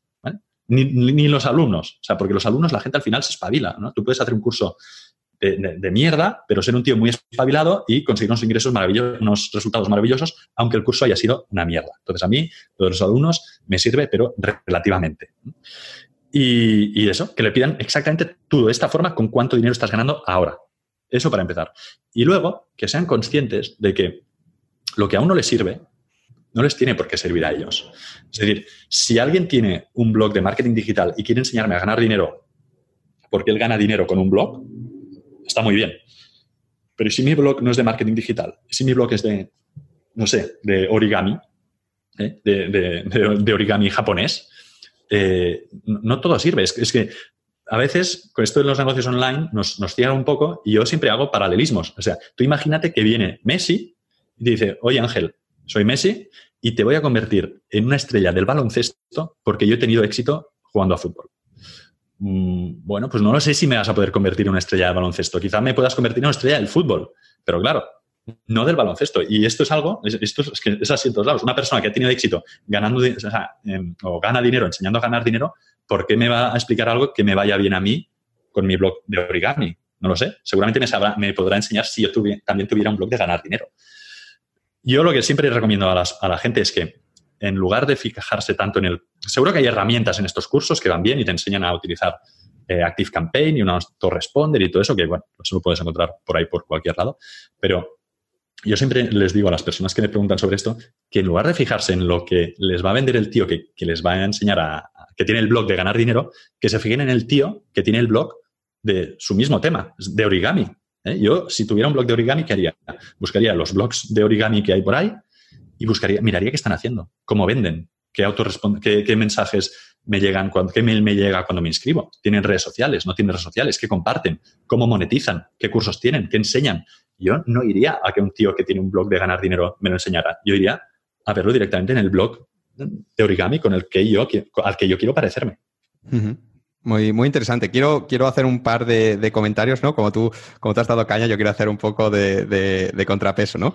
Y decir, en primer lugar, eh, lo que comentabas antes, ¿no? Que el dinero es importante. Al final, cuando tienes un negocio, pues tienes una empresa, tienes empleados, tienes que facturar y, y no hay nada de malo en ello ni, ni, algo por lo que avergonzarse. Yo también estoy de acuerdo en que no debe ser como tu única motivación y creo que es más importante poner por delante, que eso siempre debería ir por delante, la satisfacción de tus clientes, ¿vale? Pero no hay, no hay que decir, no, yo quiero ayudar y el dinero da lo mismo. No, el dinero no da lo mismo. Tienes una empresa, quieres ganar dinero, tienes el derecho y tienes sueldos que pagar y es, y es importante. También eh, un poco quiero que, la gente tampoco caiga en el otro extremo de, decir que también le pasa hay a personas que le pasa que dicen, no, es que todo el que me vende cómo ganar dinero por internet son estafadores y vende humos. aprovechar de mí, vende humos, no sé qué, que pones el anuncio y dejan el comentario insultando. No, tampoco es así. Pues habrá vende humos, habrá gente pues eh, mejor, que, que lo hará mejor, habrá gente que lo hará peor, pero no todos son vendehumos. Entonces también creo que es un poco negativo el tener como, este tío que me vende esto seguro que, se, que me quiere sacar el dinero, ¿no? Como si lo ves así, yo creo que también es,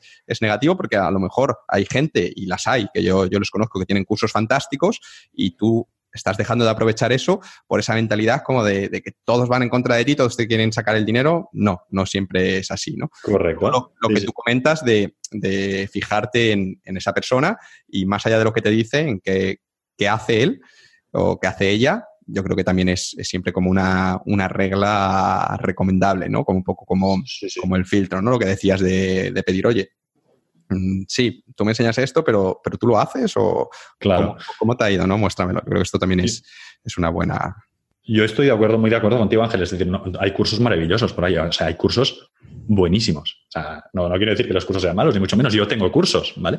Pero lo que, lo que sí que creo, o sea, yo no estoy pensando, no estoy viendo desde el punto de vista del hater, ¿no? El que deja el comentario de, sí. ¿sois unos vendemos? No, yo, yo lo, veo desde el punto de vista del cliente, o sea, del, del cliente. O sea, tú estás pagando un dinero y esperas que aquello sea de buena calidad. Entonces, yo lo, lo, único que digo es que hay cosas que se les sube mucho el precio y que luego no son de tanta calidad. ¿Y, ¿Y cómo puedo saber que una cosa es de calidad o no? Seguramente, pues por lo que te decía antes, si alguien me habla de voy a crear un curso que va a dar servicio a, gente y les va a ayudar, pues yo ahí seguramente me fíe más de que eso va a tener calidad que no de alguien que solo me diga voy a crear un curso porque voy a facturar 200.000 euros, ¿vale? Solo quiero decir eso. O sea, luego, y luego el dinero, claro, hay que pagar unos sueldos y hay que pagar unas personas y hay que tener un negocio al final, todo el mundo quiere ganar dinero, pero el dinero para mí es una consecuencia de hacer las cosas bien y de dar servicio. Yo creo que las empresas que han triunfado han sido empresas que no, o sea, que, al final se convierten en gigantes, pero en su momento han hecho cosas innovadoras, transgresoras, distintas, se han preocupado por la atención al cliente.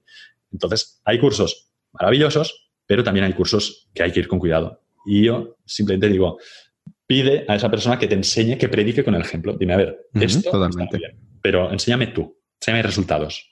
Y ya está. Y esta es una forma, por lo menos, de ver dónde te estás metiendo.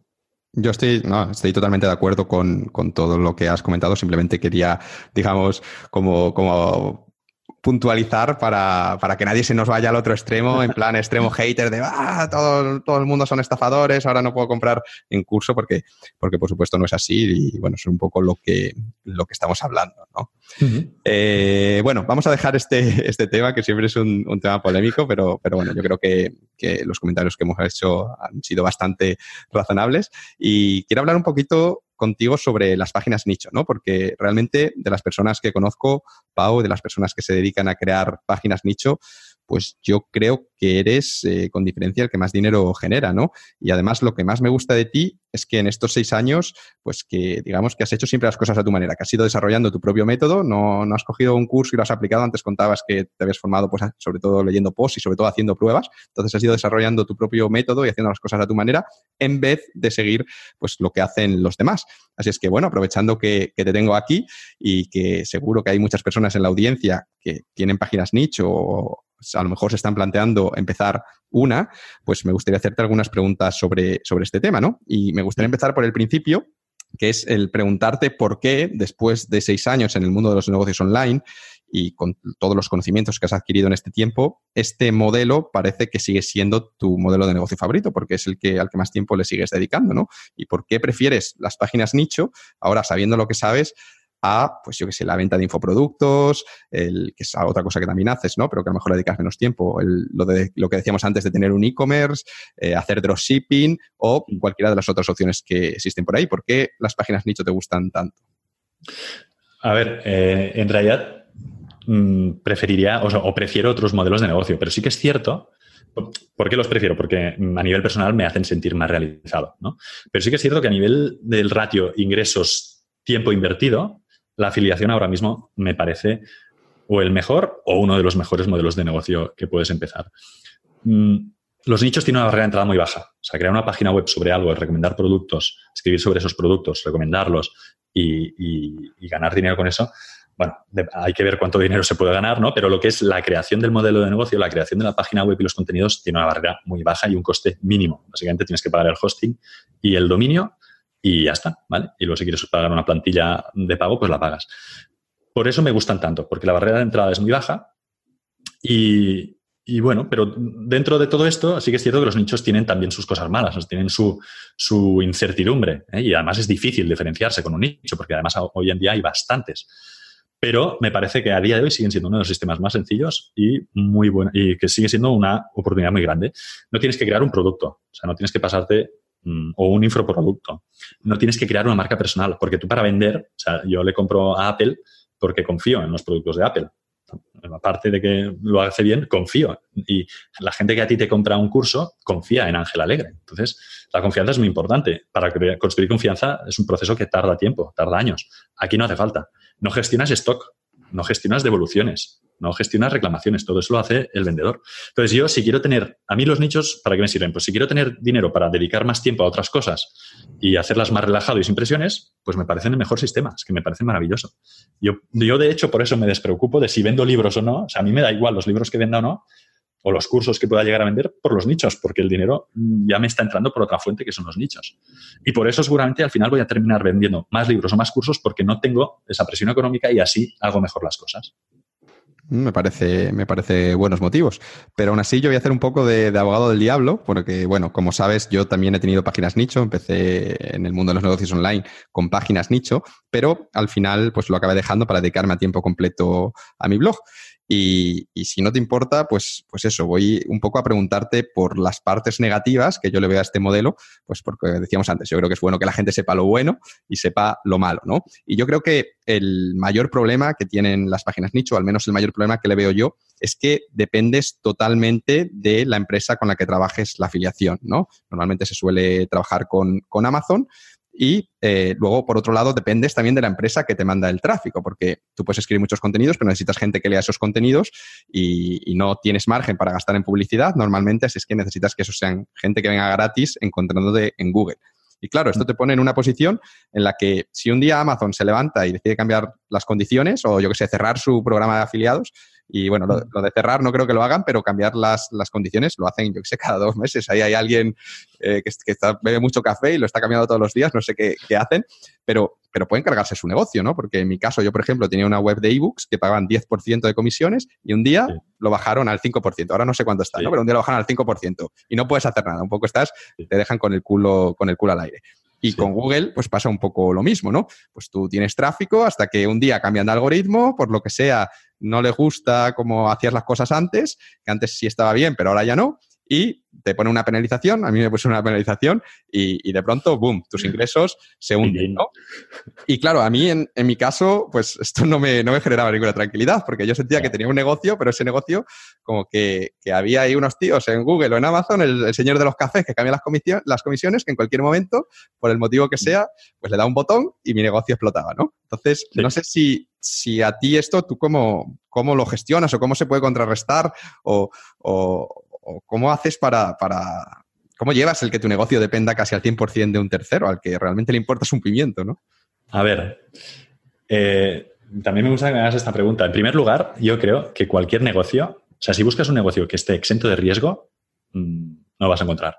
¿Vale? O sea, cualquier, todos los negocios tienen sus riesgos. Sería maravilloso que me dijeras, mira, Pau, tú empieza este, este negocio, este proyecto online y no te preocupes porque va a ser súper estable, vas a tener tráfico, vas a ganar dinero, todo el mundo empezaría ese negocio, ¿no? O sea, si me aseguras de que va a haber la estabilidad máxima, todo el mundo empezaría ese negocio. De hecho, o sea, incluso trabajando por cuenta ajena, o sea, trabajando en una oficina, tienes riesgo. Tienes riesgo de que compren tu empresa, tienes riesgo de que te despidan, tienes riesgo de mm, que se fusione y te echen, tienes riesgo de...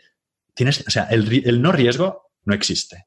Incluso en AdSense, ¿no? que es publicidad, la publicidad de, Google que pone en las páginas, también tiene riesgo porque Google se queda, no sé si se queda un 30 o un 40% de los ingresos de, de AdSense y un día a lo mejor Google dice, bueno, pues me quedo el 90 o el 80 o elimino el programa de AdSense. Es que siempre va a haber riesgo. Eso para empezar. Entonces, Pero como todo en la vida, ¿eh? es que todo en la vida, incluso un trabajo, incluso ¿para qué estudiar una carrera si después a lo mejor no encuentro trabajo de eso? Pues así nadie estudiaría carreras. Entonces, todo lo que hacemos tiene cierto riesgo. Segundo, respecto a las páginas nicho de, Amazon, eh, yo sí que es cierto que Amazon con esto de las comisiones, pues a veces las, las cambia. Creo que además ahora, hace muy poquito, ha cambiado precisamente las comisiones, ¿no? Y siempre que cambian las comisiones es como que hay gente que pone el grito en el cielo, ¿no? De, oh, tal, no sé qué, ha cambiado las comisiones, es la ruina, ya os dije que no hacer nichos de Amazon y todo eso. Bueno, yo solo puedo decir, por ejemplo, que cuando Amazon bajó su comisión de... Amazon daba un 5% de tecnología. Hace pues, casi, no llega a tres años. Y de un día para otro bajó la comisión en tecnología, bajó la comisión de las tablets del 5% al 3,5% lo mismo, todo el mundo, ah, no sé qué, qué desastre. Bueno, yo ahora con las tablets, mm, o sea, es que además lo miré hace nada, lo miré hace, muy poco, y ahora con las tablets estoy ganando el doble, un 150% más, ahora con una comisión del 3,5 que con una comisión del 5 hace, eh, antes de que bajaran las comisiones. Es decir, de todo se le puede sacar una oportunidad. Y con los mismos contenidos, ¿eh? O sea, no es que haya, me haya puesto a publicar contenidos. No, no, no, no. Simplemente he hecho retoques en algunas partes muy concretas para que eso me dé más dinero. O sea, yo ahora estoy ganando más dinero con menos comisión. Punto. Entonces tú puedes vivir las cosas de dos formas. O decir que eso es el fin del mundo o buscarle la, parte positiva. Ahora ha habido un cambio muy reciente de comisiones, que todo el mundo también ha dicho lo mismo. Pues mira, a mí la, comisión principal, una de mis comisiones principales, me la han subido dos puntos. O sea, yo ahora, con estos cambios que ha hecho Amazon, seguramente, ya lo veremos el mes que viene, gane todavía más dinero. Entonces, hay que ir con cuidado, porque los cambios en las comisiones sí que pueden cerrar los programas y tal, pero, pero, pero hay que ver, hay que entender que, por qué está haciendo eso Amazon, seguramente porque quiera reforzar otros nichos, ¿no? Amazon lo que te da es muy poca comisión en aquello que ya vende por sí solo y te da más comisión en lo que le cuesta vender. Coño, pues monta un nicho de lo que le cuesta vender, porque seguramente al final terminará vendiendo eso más, tú tendrás una comisión alta y, y vas a estar mucho tiempo ganando dinero. Y luego, que no todo depende de Amazon. O sea, tú, siempre que tengas una web donde haya gente interesada en comprar algo, podrás ganar dinero de una forma u otra. Siempre habrá otra empresa de afiliación. Yo estoy trabajando ahora con otra empresa de afiliación que no, es Amazon y gano más dinero con la otra empresa de afiliación que con Amazon. Esto de que tal Amazon, no sé qué, si Amazon está muy bien para empezar, pero luego puedes trabajar con otras empresas de afiliación. Puedes, puedes negociar condiciones especiales con esas empresas a las que le llevas, cuando les estás llevando ya clientes, puedes decir, oye, yo os llevo bastantes clientes, subidme un poco la comisión. Normalmente no tienen problema en hacerlo. Entonces, todo esto de que Amazon tal, no sé qué, es que no es Amazon el único y se pueden sacar oportunidades. Incluso si desaparecieran todos los programas de afiliación del mundo, que no van a, no van a desaparecer nunca, podrías hacer dropshipping. ¿no? Dices, yo ya tengo una web donde hay viene gente interesada en comprar tablets. Busco un proveedor chino que me fabrique la tablet, me ponga mi sello y las vendo allí a través de mi página con dropshipping y no me tengo que preocupar yo. Siempre va a haber oportunidades de negocio porque lo fundamental aquí es conseguir tráfico de gente que quiere comprar. Y respecto a Google, ahí hay más riesgo. ahí tú ya fuiste pillín y, tuviste una mala experiencia. Te portaste mal, Ángel. pero. es que era la página de las pruebas, tío, yo qué sé. Sí, sí, está bien, está bien. Bueno, te, dio, a que te dio tus alegrías, pues ya está. Me dio mis alegrías, me dio mis alegrías. Pues el, en, en Google hay más riesgo, pero te aseguro que el SEO, a diferencia de lo que mucha gente cree, no es tanta suerte. O sea, hay que entender las normas del SEO y jugar ese partido. Sí que es cierto que van haciendo cambios, ¿eh? van haciendo un cambio de algoritmo, tal, no sé qué, pero esto es como el fútbol. Quizás este año han añadido el VAR, ¿vale? Y el año pasado, pues pintaban rayas en el suelo para que los jugadores no se adelantaran de la barrera. Pero al final, si te fijas, el Barça y el Madrid, sobre todo el Barça ahora, están ahí arriba. ¿Sabes? O sea, aunque les cambian un poco las reglas de juego, que es lo que hace Google, no pasan a ser los últimos de la clasificación. Siguen allá arriba. Entonces, con, el posicionamiento pasa lo mismo. que el fútbol sigue siendo el fútbol, ¿no? Sigue siendo el fútbol y hay los que marcar goles, hay que hay unas porterías de jugadores. Los buenos, los que lo hacen bien, siguen estando arriba aunque les cambien las normas.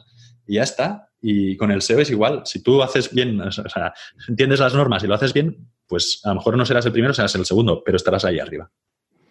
Genial, pues voy a, voy a seguir un poco molestándote con los problemas de las, de las páginas nicho y este otro problema que te quiero plantear es un poco más, más filosófico, ¿no? más, más orientado al, al propósito. ¿no? Y esto es de mi experiencia personal, que en mi caso pues tenía esta, esta página nicho de lectores de ebooks, que en su mejor año llegó a darme 5.000 euros unas navidades, que está súper bien, pero un día recuerdo que, estaba en casa escribiendo una comparativa entre dos modelos de ebooks y un poco me pregunté, vale, pero ¿realmente yo quiero dedicar mi vida a escribir artículos sobre si el Kindle es mejor que el Globo, eh, eh, que el Kobo, o, escribir artículos sobre cómo instalar un diccionario en el Kindle o, o, qué, ¿no? Y al final este fue un poco uno de los motivos que también me hizo decantarme eh, cuando ocurrió esto de la panelización, pues tenía la opción de seguir con las páginas nicho o dedicarme al blog. Y dije, mira, voy a dejar las páginas nicho y voy a centrarme al 100% en vivir al máximo, porque en vivir al máximo llevaba tres, tres meses con, con, el proyecto en aquel momento, pero a nivel personal era mucho más satisfactorio, ¿no? Me, no me daba ni un duro, pero, pero había gente que desconocida que me escribía, me decía que le había encantado lo que había escrito, que había ido un montón, y yo también sí que lo veía como algo de decir, joder, pues sí, cuando mira atrás, quiero ver que lo que hice con mi tiempo, con mi vida, fue crear estos artículos, crear estos cursos, ayudar a estas personas y no eh, escribir una página de Ollas Express, ¿no? Entonces quería preguntarte por, por, este tema, ¿no? Que si no sientes tú a veces que estás un poco que estás malgastando tu potencial escribiendo, yo qué sé, sobre tablets y sobre barbacoas, ¿no? Porque al principio, pues solo quieres ganar dinero, ¿vale? Y esto yo creo que todos empezamos así, ¿no? Quieres pues, ganar dinero y tal, pero llega un punto en el que tus ingresos ya están bien y, le damos más prioridad a, tener un impacto positivo en el mundo y a, hacer algo que realmente merezca la pena, ¿no? Entonces, eh, ¿cómo ves tú este tema? Correcto. O sea, eh, Tienes razón, por eso yo ya no escribo sobre nada de eso. Ahora lo que hago es, tengo un equipo de redactores y yo lo superviso. O sea, estoy, estoy de acuerdo. Eh, al final tú cambiaste porque tus valores, tu, valor principal en aquel momento no era el económico y por, eso dejaste las páginas nicho. ¿eh? Pero alguien que tenga un valor, o sea, cuyo valor sea la economía y ganar dinero y en ese momento no tenga dinero y quiera ganarlo, pues probablemente le dará igual tener que escribir sobre barbacoas y, y ollas express. Yo para mí es algo que lo hago, que me permite ganar dinero para poder dedicarme a lo que realmente me gusta. ¿vale? O sea, lo veo como, sí, como, sí, al final es un ingreso pasivo totalmente. Y, y como te decía, llega un momento en el que ya crece tanto que no tienes, o sea, que no hace falta, yo ya puedo pagar a gente para que escriba y yo simplemente superviso. Entonces, no, no me consume ahora mismo, o sea, ahora mismo la rentabilidad es, es brutal. O sea, la rentabilidad de esto, porque yo le dedico muy poco tiempo sí que es cierto que eh, si hay alguna cosa compleja y tal, pues me ocupo de ella, pero yo sobre todo me dedico, me dedico tiempo a experimentar, me gusta seguir haciendo pruebas, a experimentar y a organizar. Entonces, encargo los artículos y ya está. Genial. Bueno, Pau, pues ahora que ya hemos hablado un poco de los riesgos y de las desventajas de las páginas nicho, porque creo que era importante mencionarlos, ¿no? Al final, como tú decías antes, todos los negocios pues tienen sus riesgos, tienen sus pros y sus contras, pues quería hablar un poquito contigo sobre, sobre la parte estratégica. Y una de las cosas que más me llama y me ha llamado siempre la atención de tu enfoque respecto a las páginas nicho es que en estos seis años que llevas dedicado a esto, has creado muy, poquitas webs, ¿no? Realmente creo que en total, no, no sé el número exacto, ¿no? Pero creo que tienes cinco, seis, siete webs, no, no más. De hecho, algunas no las tienes no las llevas tú solo, sino que las tienes con socios. Y además esas webs, que yo sí que las, las he visto porque somos amigos, aunque no las podamos desvelar aquí, pues muchas veces estas webs tienen, yo qué sé, menos de 10 artículos incluso, ¿no? Y, y, esto le veo que contrasta mucho con la estrategia que siguen otras, otras personas, que es un poco la contraria, ¿no? De decir, voy a crear muchas páginas y con muchos contenidos, porque esta es como la manera de, de crecer y ganar más, más dinero, ¿no? Porque si tienes más páginas y más contenidos, pues más, más comisiones te entrarán, ¿no? Entonces, quería preguntarte por qué has elegido este enfoque, por qué crees que este enfoque funciona mejor? Y si realmente se cumple aquí el refrán este de que menos es más, ¿no? En, esto de las páginas nicho. Hmm. Sí, y, no es que lo crea Ángel, es que lo he comprobado. Es decir, yo ya te he hecho experimentos de todo tipo, he tenido páginas con mucho, con mucho contenido y páginas con menos, con menos contenido. Y al final, eh, aquí también se cumple la, la ley del 80-20 de Pareto.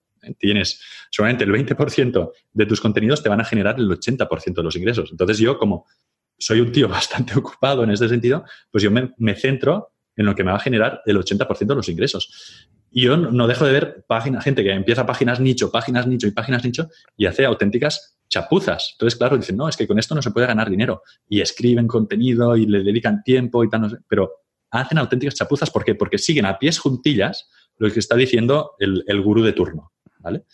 Y es lo que te decía antes, hay que, hay que ver si ese gurú eh, está ganando dinero, cuánto dinero está ganando con esto de las páginas nicho. Seguramente se llevarían alguna sorpresa. Pero yo, mm, básicamente aquí, el contenido es lo que tú dices. No hay que crear ni más ni menos contenido. Hay que crear el contenido justo y necesario. Y el contenido que atraiga gente que lo que quiera es comprar. Y ya está. Entonces, de todos los factores que influyen en que una página nicho funcione, que son un montón, ¿no? Pues en primer lugar está el nicho que elijas, que dijiste antes que era muy importante. Luego en el mundo del SEO hay que si SEO interno, enlaces, la velocidad a la que carga la página, tal. Eh, de todos esos factores, ¿tú dirías que el más importante es el contenido? O, digamos que a la hora de invertir nuestro tiempo, a la hora, y cuando creamos una página nicho, ¿en qué deberíamos centrarnos? Es decir, ¿deberíamos centrarnos en, tratar de conseguir el mayor número de enlaces posibles o deberíamos como dedicar la mayor parte del tiempo en elegir un buen nicho? Es decir, ¿cuál, cuál es el factor más importante para que una página nicho tenga éxito en base a tus, tus pruebas y tus experimentos que has hecho? Pues aquí me podría pasar, o sea, ya llevamos un rato, Ángel, me podría pasar horas hablando de esto, así que voy a intentar ser breve. Básicamente, hay dos factores. La primera es, desde luego, el mercado que elijas, ¿eh? la temática que elijas. Eh, pues no sé, si, vendes mm, lápices y cada lápiz vale 50 céntimos y además se compran pocos lápices por internet porque la gente pasa por un kiosco y lo compra, seguramente vayas a ganar poco dinero, muy poco dinero. Entonces, fundamental, la temática que elijas. Y además, a ser posible, si puede gustarte un poco, pues para... De esta forma sabrás si, si cuando escribas un artículo pues te sentirás más a gusto haciéndolo, sobre todo los, primeros que los escribirás tú, hasta que ya tengas una cantidad de ingresos suficiente como para, pagar a alguien. Pero si pagas a alguien, también podrás comprobar que lo que ha escrito está bien. Para mí el nicho es, fundamental y es algo que, curiosamente casi nadie habla de esto, ¿no? La gente se centra en lo que tú dices, ¿no? En enlaces, está, no sé qué. No, no, o sea, vamos a ver, señores, aquí lo importante es entrar en una temática de potencial. Y luego, fundamental también es el usuario entender qué quiere el usuario. O sea, que, primero entender qué usuario quieres tú. O sea, tú quieres el usuario que sepas que se va a gastar dinero. Y luego entender qué quiere este usuario que se va a gastar dinero y dárselo mejor. Mejor de lo que lo están haciendo los demás. Y esto también consiste en hacer experimentos, en hacer mm, pruebas, probar cosas nuevas y no en seguir a pies juntillas lo que todo el mundo hace. Porque si haces a pies, si sigues a, a pies juntillas lo que todo el mundo hace, es que te vas a quedar, no, o sea, nunca vas a estar por encima de ellos. Siempre te vas a quedar o al mismo nivel o por detrás. Básicamente esos son los dos aspectos. Los enlaces, todo esto es que es, de verdad, en mi experiencia, es secundario. Hay puntos que te pueden ayudar a dar una visibilidad inicial mejor, pero al final lo que se va a posicionar allí es lo que quiere el usuario. ¿Y qué es lo que quiere el usuario? ¿Cómo podemos descubrirlo? Pues depende. Aquí ya, esto ya son mis secretos, Ángel. un, resumen, rápido, unas pinceladas, unas pinceladas. o sea, al final, tú tienes que entender que, que Google puede variar mucho su algoritmo, pero lo que siempre va a hacer es, o sea, la función de Google es darle al usuario el resultado que vaya mejor a satisfacer sus necesidades, que satisfaga mejor, satisfaga mejor sus necesidades. ¿Cómo sabes cuál es el resultado que va a satisfacer mejor sus necesidades? Pues muy fácil. Es que te lo está dando Google. Solo tienes que buscar eso mismo, ver qué contenidos te aparecen arriba en Google y dices, ah, pues esto parece ser que es lo que le interesa a la gente. Voy a hacer eso mejor. Ya está. Hmm. Interesante. Hay, hay 50.000 factores más. Y, digamos que tú le das eso al, usuario con una combinación, entiendo, de, contenido y de experiencia de usuario, por, decirlo así, ¿no? Claro, efectivamente. Por ahí van los tiros. Vale, genial. Bueno, eh, no vamos a profundizar más en, tus secretos, que para eso son, son secretos, ¿no? Pero eh, estoy convencido de que, que después de, oírnos, yo creo que habrá muchos oyentes que se están planteando pues, la posibilidad de empezar su propia página nicho. Así que, si no te importa, quiero hacerte algunas preguntillas muy rápidas en su nombre, ¿no? Para que un poco se ubiquen y, ayudarles a decidir si realmente esta es la, la, opción que les interesa, ¿no? Y la primera que te tengo que hacer, obviamente, es que ¿Cuál es tu, visión del mercado actual? ¿Crees que es una buena idea empezar una página nicho a día de hoy? Porque tú obviamente empezaste en 2013, seis años atrás, ¿no? que el mercado era totalmente distinto, pero ¿crees que es una buena idea empezar hoy, marzo de 2019, o piensas que ya es demasiado tarde y que el mercado ya está eh, copado?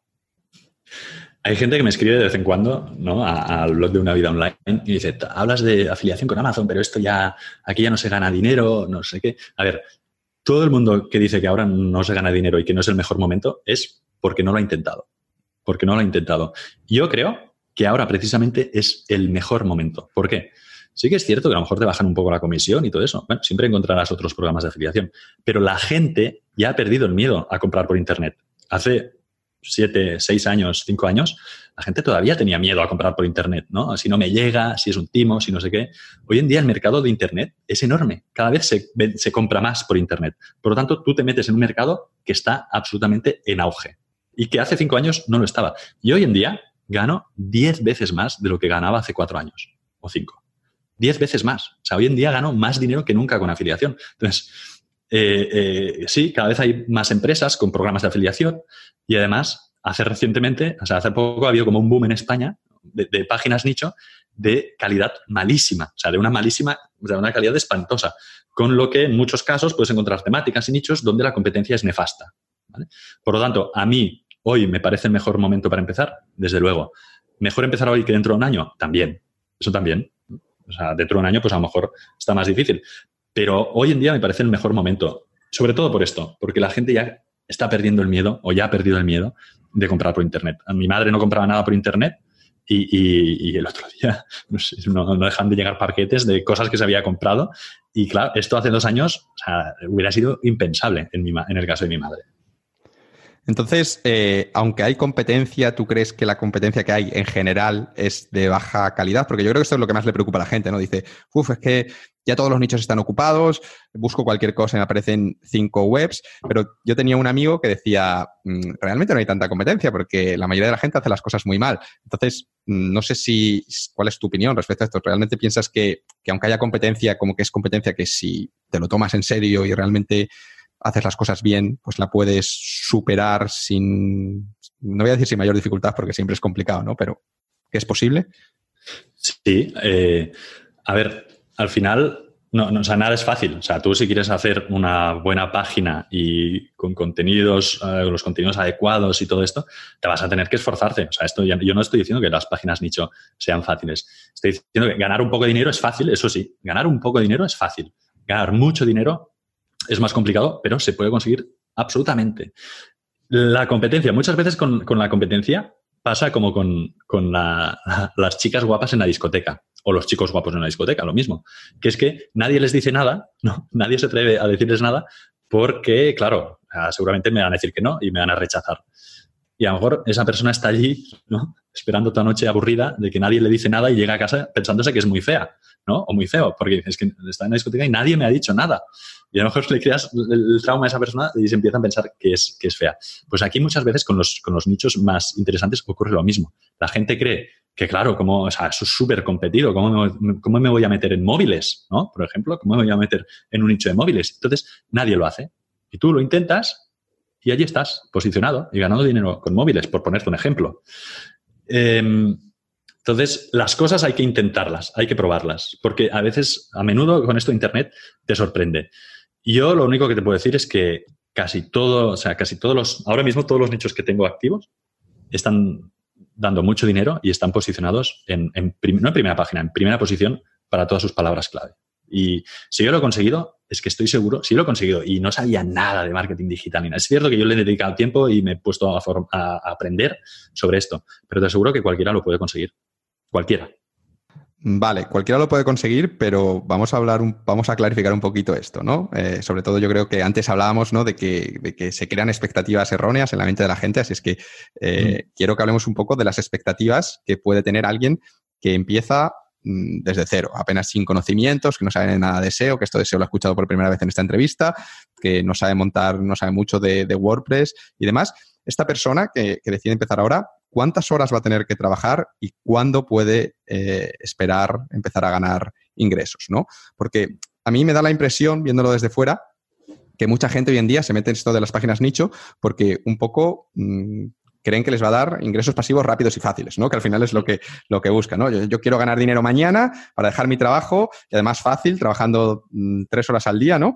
Y por eso me meto en las páginas nicho, que, creo que es así, ¿no? Y hmm. mi experiencia eh, es que esto, que esto de ingresos pasivos rápidos y fáciles no, no existe. Es, es, algo que, que, yo al menos yo no he visto, ¿no? A lo mejor mm.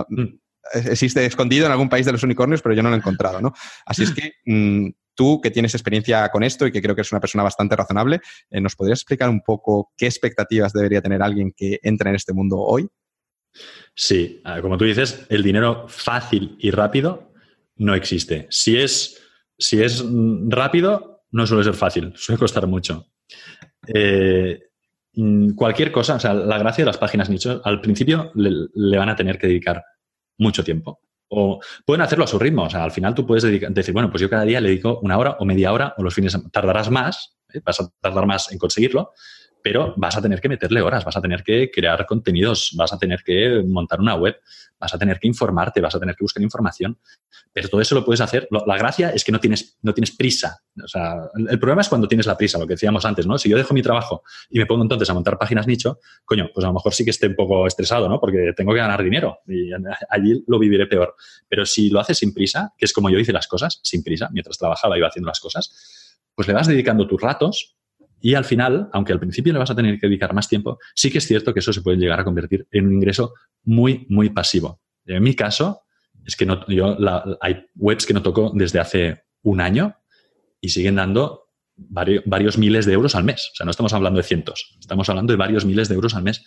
Y, pero sí, sea, respondiendo a tu pregunta, lo que la gente tiene que tener claro es que esto no es, o sea, no, hay magia, la magia no, existe. La magia, lo siento, los Reyes Magos a mí ya me enseñaron que cuando era pequeño, que, era mentira. Entonces, la magia, todo lo que sea dinero fácil y rápido, no sé qué, no existe. Aunque te digan, no, es que puedes ganar mil euros en un mes. No es cierto. O sea, no es cierto.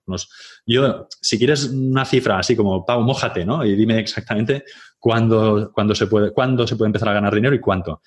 Normalmente, por, el posicionamiento, porque Google también pues espera un poco o tarda en posicionar las páginas. A, a, mí las últimas páginas se me han acabado posicionando pues al 5, al cabo del quinto o sexto mes o incluso séptimo, ¿vale? Lo que pasa es que después se han posicionado muy bien. Pero pueden, estas personas pueden pensar en que esa inversión va a empezar a dar sus resultados al cabo de cinco meses, una cosa así aproximadamente. ¿Cuánto dinero pueden, pueden ganar? Pues depende. Es que aquí depende de lo que sepan, cómo de bien lo hagan, el nicho que hayan elegido. Depende de 50.000 factores. Lo normal, o sea, lo normal, yo ¿a, qué apuntaría? Yo, yo creo que hoy en día pues a cabo de 12 meses puedes estar ganando, si has elegido bien un nicho y lo has hecho más o menos bien y, no has, te has pegado por todo lo que, toda la porquería que encuentras por ahí, puedes estar ganando mil euros al mes como mínimo. Yo tengo páginas web que al cabo de 12 meses estaban dando eso y tengo páginas web que al cabo de 12 meses estaban dando cinco veces eso, por decirte algo.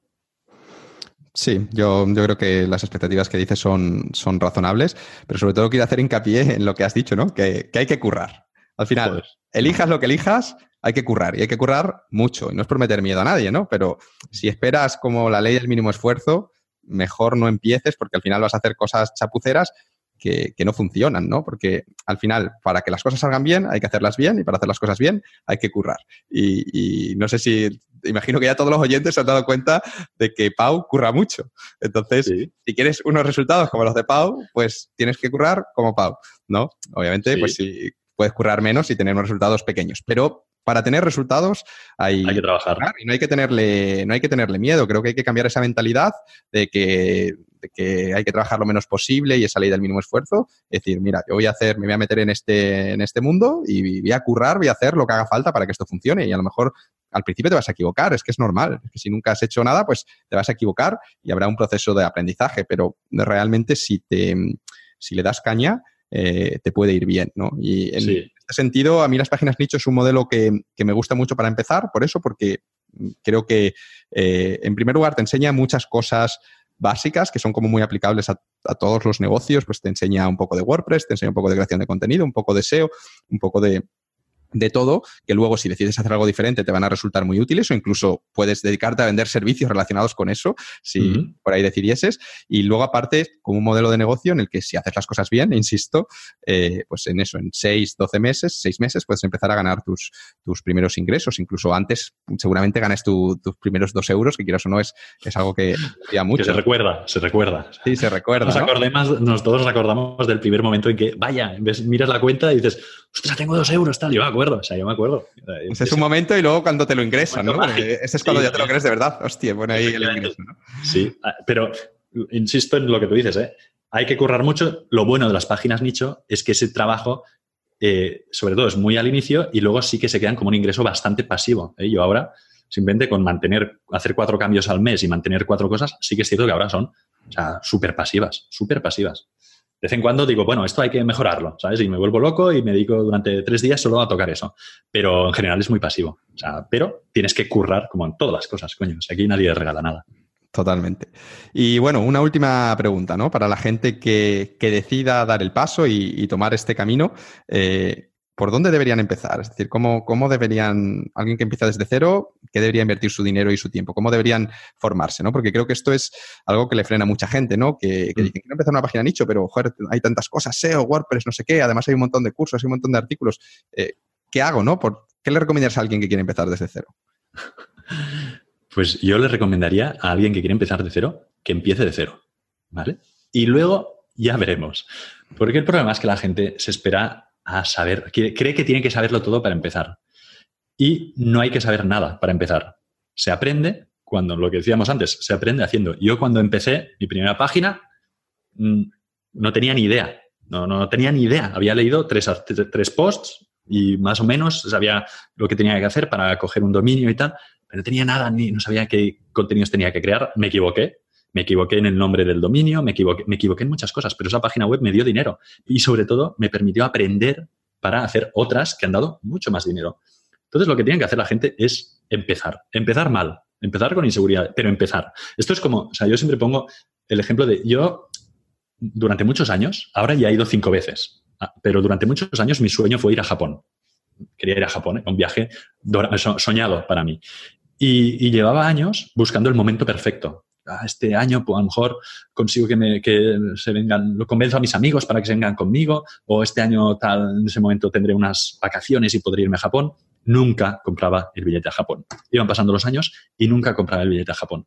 Hasta que un año me cabré. Dice, mira, me voy a comprar el billete a Japón para esta fecha y luego ya veremos. Ya me montaré yo con quién voy, si alguien me acompaña, si voy solo, no lo sé, pero me voy a comprar el billete a Japón.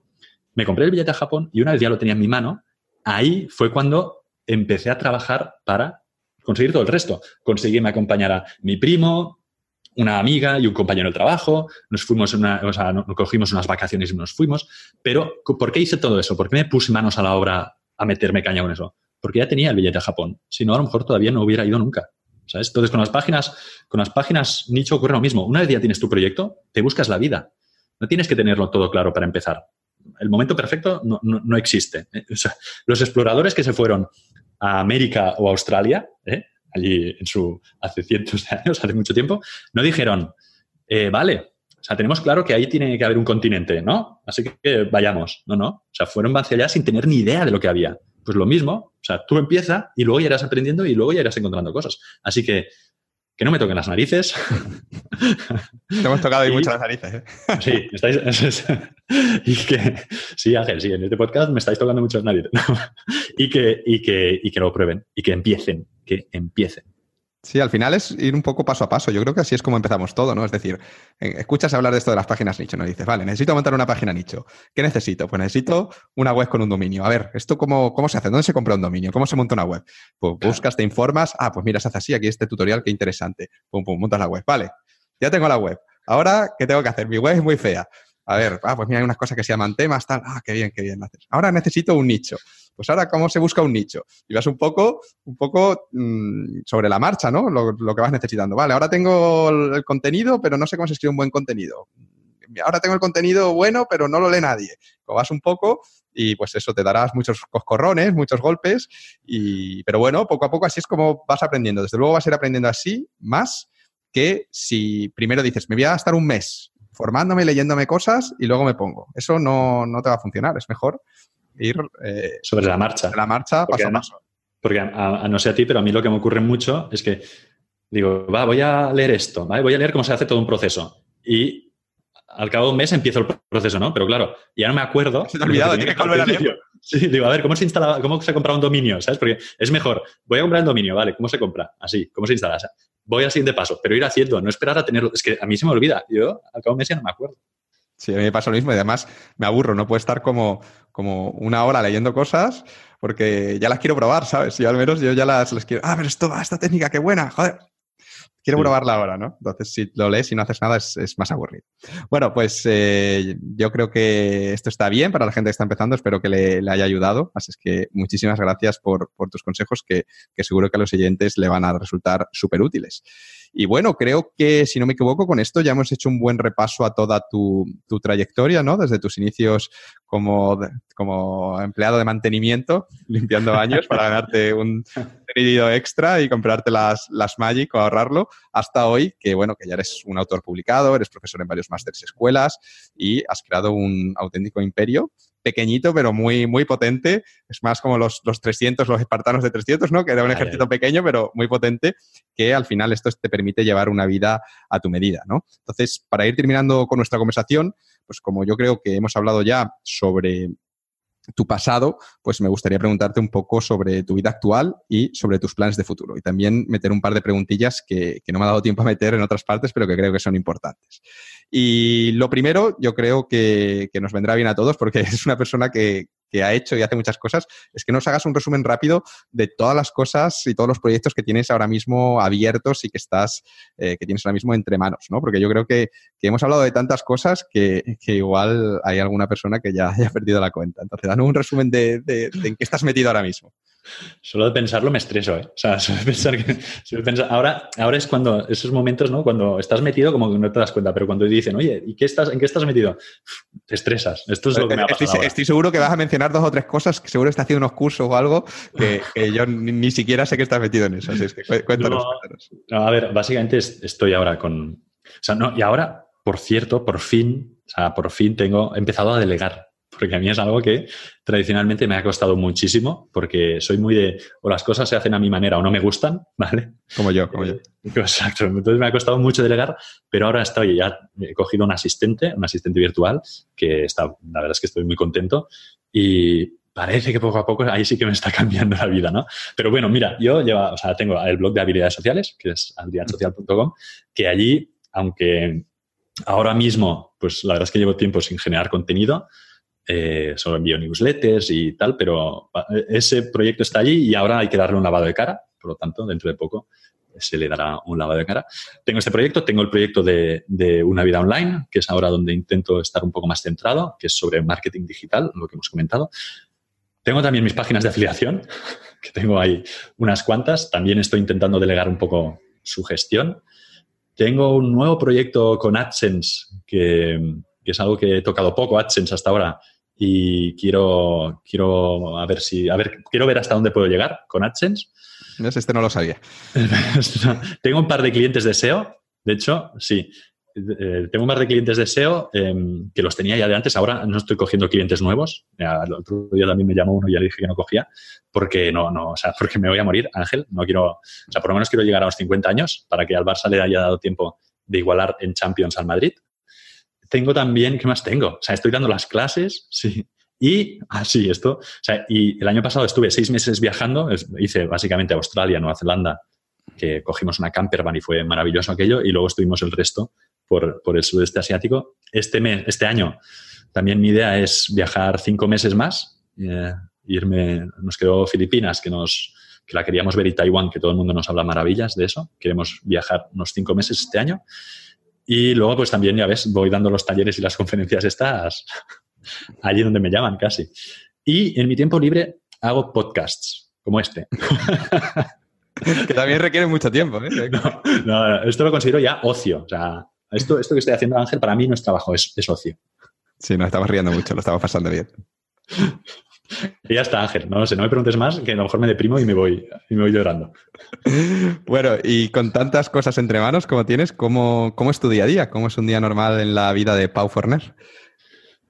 Pues, qué buena, o sea, qué buena pregunta. O sea, depende, depende de qué día me pilles, ¿sabes? O sea, Pero un día estándar, así, algo. Un día estándar en, Barce más... en, Barcelona. En Barcelona. Vale. Y obviamente. Hay, claro. también, también he tenido días por ahí con la campervan, donde también a veces tenía que trabajar. O sea, ahora, ahora, ahora hablaremos de eso. Vale. digo el, el estándar, ¿no? Que tuvieras en Barcelona, pues... Pues mira, sí. Martes pasado, no sé si... Igual este martes vale. fue, fue, un día muy especial, pero, pero por ejemplo, no, no, lo sé. No, no, no. Mira, en general, ahora, ahora además me pillas en una época de, de, un poco infernal porque estoy acabando un videocurso. Estoy, bueno, más que un videocurso, es un programa entero y ahora estoy un poco en momento crítico, ¿no? De, de, dormir poco y trabajar mucho y acostarme muy tarde. Pero, pero esto será un momento concreto, ¿sabes? Yo, yo prefiero así, prefiero trabajar mucho, concentrarlo mucho durante dos o tres meses y luego poder irme tranquilamente a viajar por ahí. Ahora, un día, pues me levanto, no sé, cuando me da la gana, ¿vale? Eh, me, me, acuesto tarde, pero suelo dormir seis horas. Con seis horas ya, ya soy un ser humano, con cara y ojos. Con cinco también, menos de cinco ya me cuesta más. Pero me, levanto así. Mi chica se suele levantar antes que yo y se va a hacer yoga y estas cosas. Y yo, como me he costado más tarde, me levanto más tarde. Trabajar, me pongo, me pongo a trabajar en proyectos. Por la mañana trabajo y luego por la tarde sí que intento cuidarme un poco, o sea, ir al gimnasio, ir a nadar, hacer cosas. Luego siempre tenemos o alguna movida social o alguna actividad social o no, o me quedo trabajando. Por la noche, ¿qué estamos haciendo últimamente? Yo no, era de anti-Netflix, ¿vale? Pero ahora me he enganchado a Bojack Horseman, me parece genial. El caballo ese, ¿no? El caballo, el caballo me parece genial, una idea genial. Y estamos viendo también Narcos, que me está gustando bastante, ¿vale? Y, o sea, que por la noche tengo mi momento de Netflix también. Lo que pasa es que cuando se acaba el momento de Netflix, o hago una partida a, Super Smash Bros., que es ahora el juego que, que tengo entre manos, que me, me, me, da mucha rabia porque soy muy malo, y luego me pongo a trabajar, porque yo soy muy nocturno. Y yo, cuando ya no soy en las ambulancias, cuando ya no hay ambulancias, ni perros que ladran, ni todo eso, pues aprovecho para trabajar, para escribir mis artículos, para grabar mis videocursos y me acuesto tarde. Sí, sí, yo me puedo acostar, yo te digo, este mes me puedo estar acostando, durante las últimas cuatro semanas a lo mejor me acuesto, a las cuatro o cuatro y media. O sea, cada día durante un mes me, estoy acostando a las cuatro y media. Pero lo llevo bien. Ya, ya termino. yo soy feliz así. Sí, yo es que soy. Yo me lo paso bien, coño. Yo soy feliz. Punto. Eso es, eso es, lo que te quería preguntar: que si estás contento con esta vida que llevas o, o si hay, hay cosas que dices, uff, esto todavía hay mucho que mejorar en este aspecto. Pues a ver, sí que yo soy feliz, soy más feliz que antes, estoy más contento que antes porque me siento más libre. O sea, al final la gracia no está en ser libre, la gracia está en sentirse libre. Porque tú dices, ah, soy libre y tal, pero sigues siendo esclavo, pues un esclavo de tus negocios online, del tiempo, de tus clientes, de lo que sea. La gente o sea, la, felicidad para mí no es el hecho de ser feliz y poder hacer lo que quiera, ¿no? Yo no, o sea, perdón, de poder ser libre y hacer lo que quiera. Yo no digo, bueno, pues hoy eh, me voy, no sé, a Portaventura todo el día y mañana me voy de viaje no sé dónde. No, para mí la felicidad es saber que soy capaz de hacer eso, aunque después no lo haga. Pero esa cárcel mental, el hecho de saber que hoy, si me diera la gana, podría levantarme e irme a, sea, a Tarragona a ver las ruinas romanas, eso me da mucha alegría. Eso me hace sentir feliz. Después lo haré o no pero me da mucha alegría. Luego, sí que es cierto que lo hago y me voy a viajar por ahí. Pero el hecho de saber que lo puedo hacer es lo que me gusta. Cosas que, tendría que mejorar. Pues mira, aprender a decir que no. sobre todo a las, charlas estas, en las conferencias. Esto es algo en lo que estoy trabajando. Y, yo creo que focalizarme en menos cosas. Ahora ya veis que tengo 50.000 cosas, pero en general. estoy muy convencido, ¿eh? Con lo de focalizarme en menos cosas. Lo debería, pero. Debería, claro, porque la gente. Es que yo así estoy contento. Con menos cosas. Lo he intentado durante alguna etapa de mi vida, estar centrado en menos cosas, pero es que rápidamente, ¡puf! ¿Sabes? A la que me dicen, oye, tal, mira, he estado mirando esto, ya está, ya me apunto, ¿sabes? Ya voy para allá, de cabeza. Entonces he intentado cerrar campos, pero es que se vuelven a abrir, Ángel. Yo no puedo, no, no, no puedo hacer nada. O sea, no, lo siento. Vas cerrando, pero cierras dos y salen tres. Que... abren tres, claro. Yo qué culpa tengo, ¿no? Claro. Entonces estoy, sí, estoy, estoy contento, pero este año sí que quiero aprovechar ahora que no tengo como responsabilidades familiares y todo eso en, viajar más. ahora quiero seguir viajando. Ya lo he probado, me ha gustado, quiero seguir viajando unos cuantos meses al año. Vamos a hablar un poquito de... Perdón, no, digo que creo que viajar o sea, te quita muchas preocupaciones. Ya está. Pues vamos a hablar un poquito justamente de, viajes, ¿no? Porque antes nos comentabas que, el año pasado pues estuviste seis meses viajando con, tu novia y si no me equivoco esta fue como tu, primera experiencia como nómada digital, ¿no? Donde hiciste un viaje largo de medio año y además te llevaste el portátil pues para gestionar tus negocios. Obviamente no trabajaste tan duro como cuando estabas aquí en, Barcelona, pero eh, sí que trabajaste. Eh, ¿Cómo fue esa experiencia compaginando viaje y trabajo, ¿no? Para un tío que, trabaja tanto. Eh, ¿Te pareció tan bonito como lo pintan a veces o, te costó adaptarte y organizar? Mira, fue, fue muy curioso, porque es una experiencia que, repetiría y quiero repetir, pero de una forma un poco distinta, porque seis meses, si tienes proyectos y manejas muchos proyectos, es mucho tiempo. Mira, yo los dos primeros meses, que el primer mes estuvimos en Japón y el segundo en Indonesia, mm, no hice nada. O sea, nada de nada de nada. Estaba como, como disfrutando, qué contento, ¿sabes? O sea, por, por fin poder viajar sin prisas, a mi ritmo. Los dos primeros meses hice muy poco. Los dos, los dos siguientes, que fueron Australia y Nueva Zelanda, allí me puse nervioso, ¿vale? Porque dije, quizás debería trabajar un poco. allí además estuve en percance con el móvil y, aquello ya fue la gota que colmó, el, vaso. Y además que era, sea, el entorno para trabajar allí era complicado, ¿no? Porque es lo que decía, tú llegas, hacía frío, sobre todo en Nueva Zelanda, hacía frío, llegabas al camping con la campervan o al descampado, donde fuera, y claro, salir allí fuera a las 6 de la tarde poner la, mesa plegable y las sillas y ponerte a trabajar, primero te, lavas de frío, sobre todo te lavas de frío, y no era algo que apeteciera mucho. Entonces yo me acuerdo trabajando dentro de la campervan en el asiento de copiloto con el motor encendido para tener calefacción y pasarme allí pues mis dos horas después de cenar con el cuello torcido y sufriendo como un loco. Entonces allí me empecé, allí lo empecé a vivir mal. Y los últimos dos meses de, de viaje, es que creo que encontré el equilibrio. ¿Qué me ocurría? Era una sensación un poco bipolar, porque cuando trabajaba, o sea, yo imagínate, decía, bueno, voy a dedicar esta mañana a trabajar. Estaba trabajando y a que llevaba un par de horas, decía, pero ¿qué, qué, demonios estoy haciendo? O sea, estoy, estoy haciendo un viaje que quizás no vuelva a repetir nunca más en mi vida. ¿Qué hago aquí metido en un Airbnb eh, o en una campervan trabajando con el ordenador? Entonces, no puede ser, tengo que salir a disfrutar, ¿no? Y tenía esta sensación de que, de que ¿qué, demonios estoy haciendo. Y cuando salía, cuando salíamos a hacer nuestras excursiones y íbamos a bucear y todo esto, a la que llevaba dos días sin abrir el ordenador, decía, ¿pero qué estoy haciendo?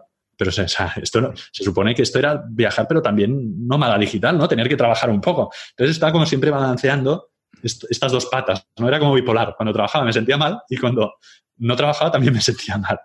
Y al final los dos últimos meses ya lo llevé mejor. Pero he llegado a la conclusión de que, de que en mi caso seguramente lo que sea mejor es venir a Barcelona, trabajar mucho y llevarme lo mínimo posible de viaje. Llevarme, pues esto, contestar los emails y cuatro cosas que son importantes. Viajar durante dos meses, venir aquí y al cabo de un tiempo volver a marchar dos meses. Seis meses es mucho tiempo. Y además yo estaba entonces preparando el lanzamiento del, curso online, de, de, una vida online, y aquello ya fue complicado. Sí, yo lo acortaría y me llevaría menos trabajo, pero en general creo que, apart, o sea, creo que lo llevé bien creo que lo llevé bien si le quitas este, esta parte de bipolaridad que a veces me acompañaba.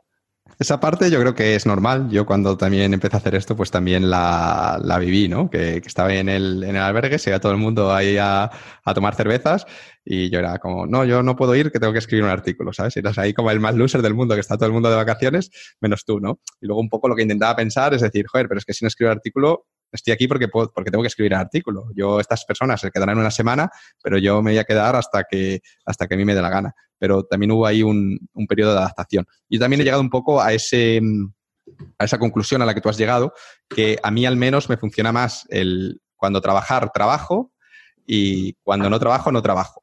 Es decir, cuando me voy, eh, ya estoy tirando más para hacer como o vacaciones sin llevarme el portátil, que, lo, ya lo hago todos los años, o, llevándomelo, pero en plan para gestionar que, está, que nada ha explotado y ya está, que el decir, pues mira, cada día trabajo cuatro o cinco horas y, luego hago cosas, porque ahí como que siento que no hago ninguna de las dos cosas bien, ¿sabes? Eh, Totalmente. si trabajo, trabajo y si no trabajo, pues no trabajo. Es un poco lo que a mí me ha funcionado, ¿no? Pero habrá gente pues que, que le funcione de la, de la, otra manera. Pero bueno, es siempre un tema interesante. Me gusta saber cómo lo, lo gestionan otras, otras personas.